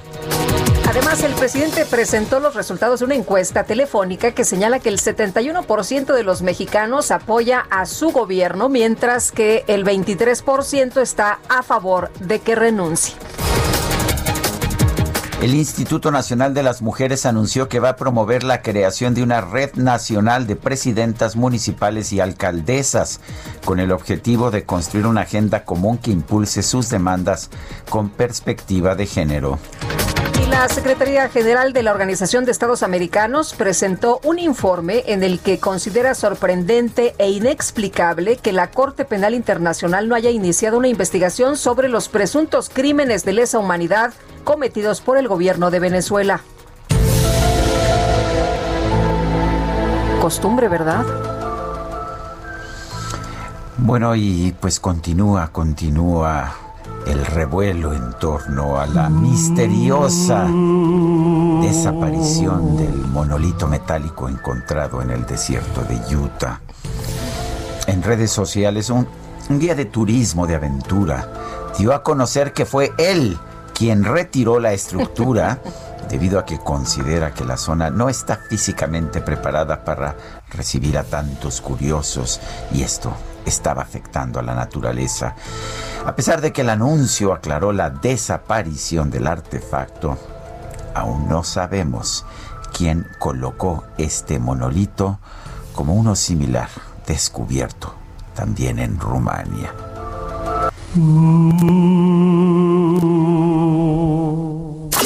Gastrolab con el chef Israel Arechiga. Ay, qué delicia, la hora del chef. Este, tú puedes conducir, ¿eh? yo tengo otras Sí, actividades. Yo tengo hacer. otros datos. Tengo Creo unas- que se va a encargar de la sección Israel Arechiga. ¿Cómo Yo te tengo va? unas croquetitas que me voy a zampar.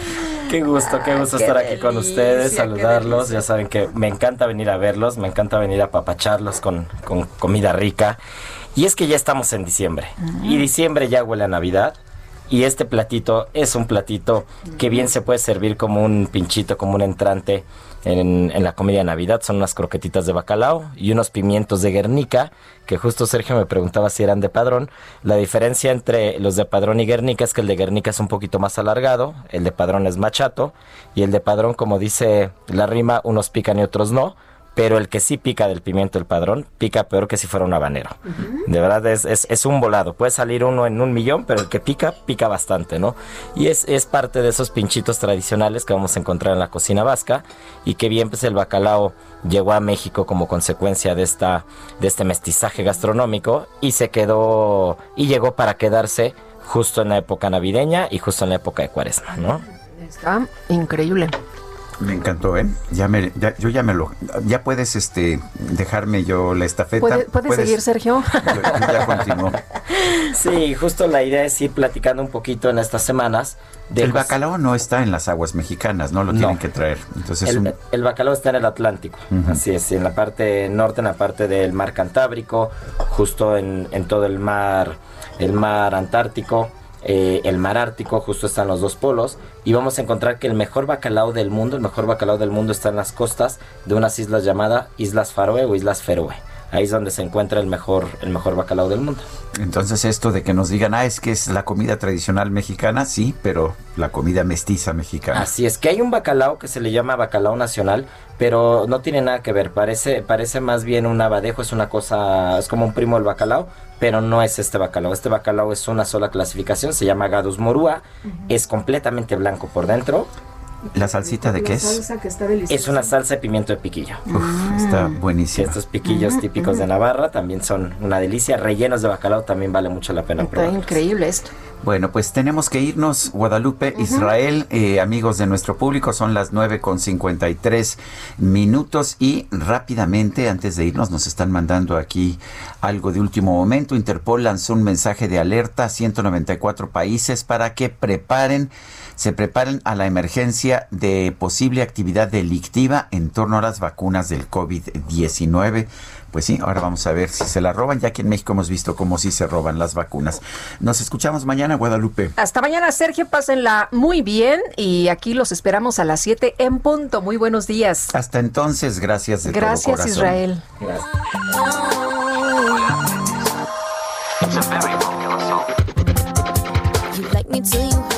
on the radio. Well, I hate to say, but I've been going solo. You like me till you heard my dish on the radio. But now I'm just much for you, oh no. You like me till you see me on your TV.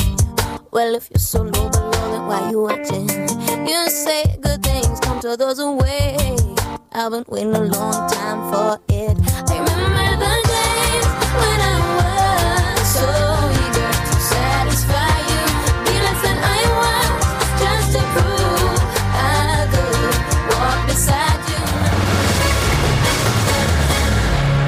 Heraldo Media Group presentó Sergio Sarmiento y Lupita Juárez por El Heraldo Radio.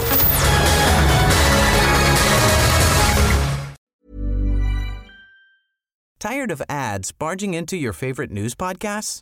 Good news. Ad-free listening is available on Amazon Music for all the music plus top podcasts included with your Prime membership. Stay up to date on everything newsworthy by downloading the Amazon Music app for free or go to amazon.com slash news ad free. That's amazon.com slash news ad free to catch up on the latest episodes without the ads.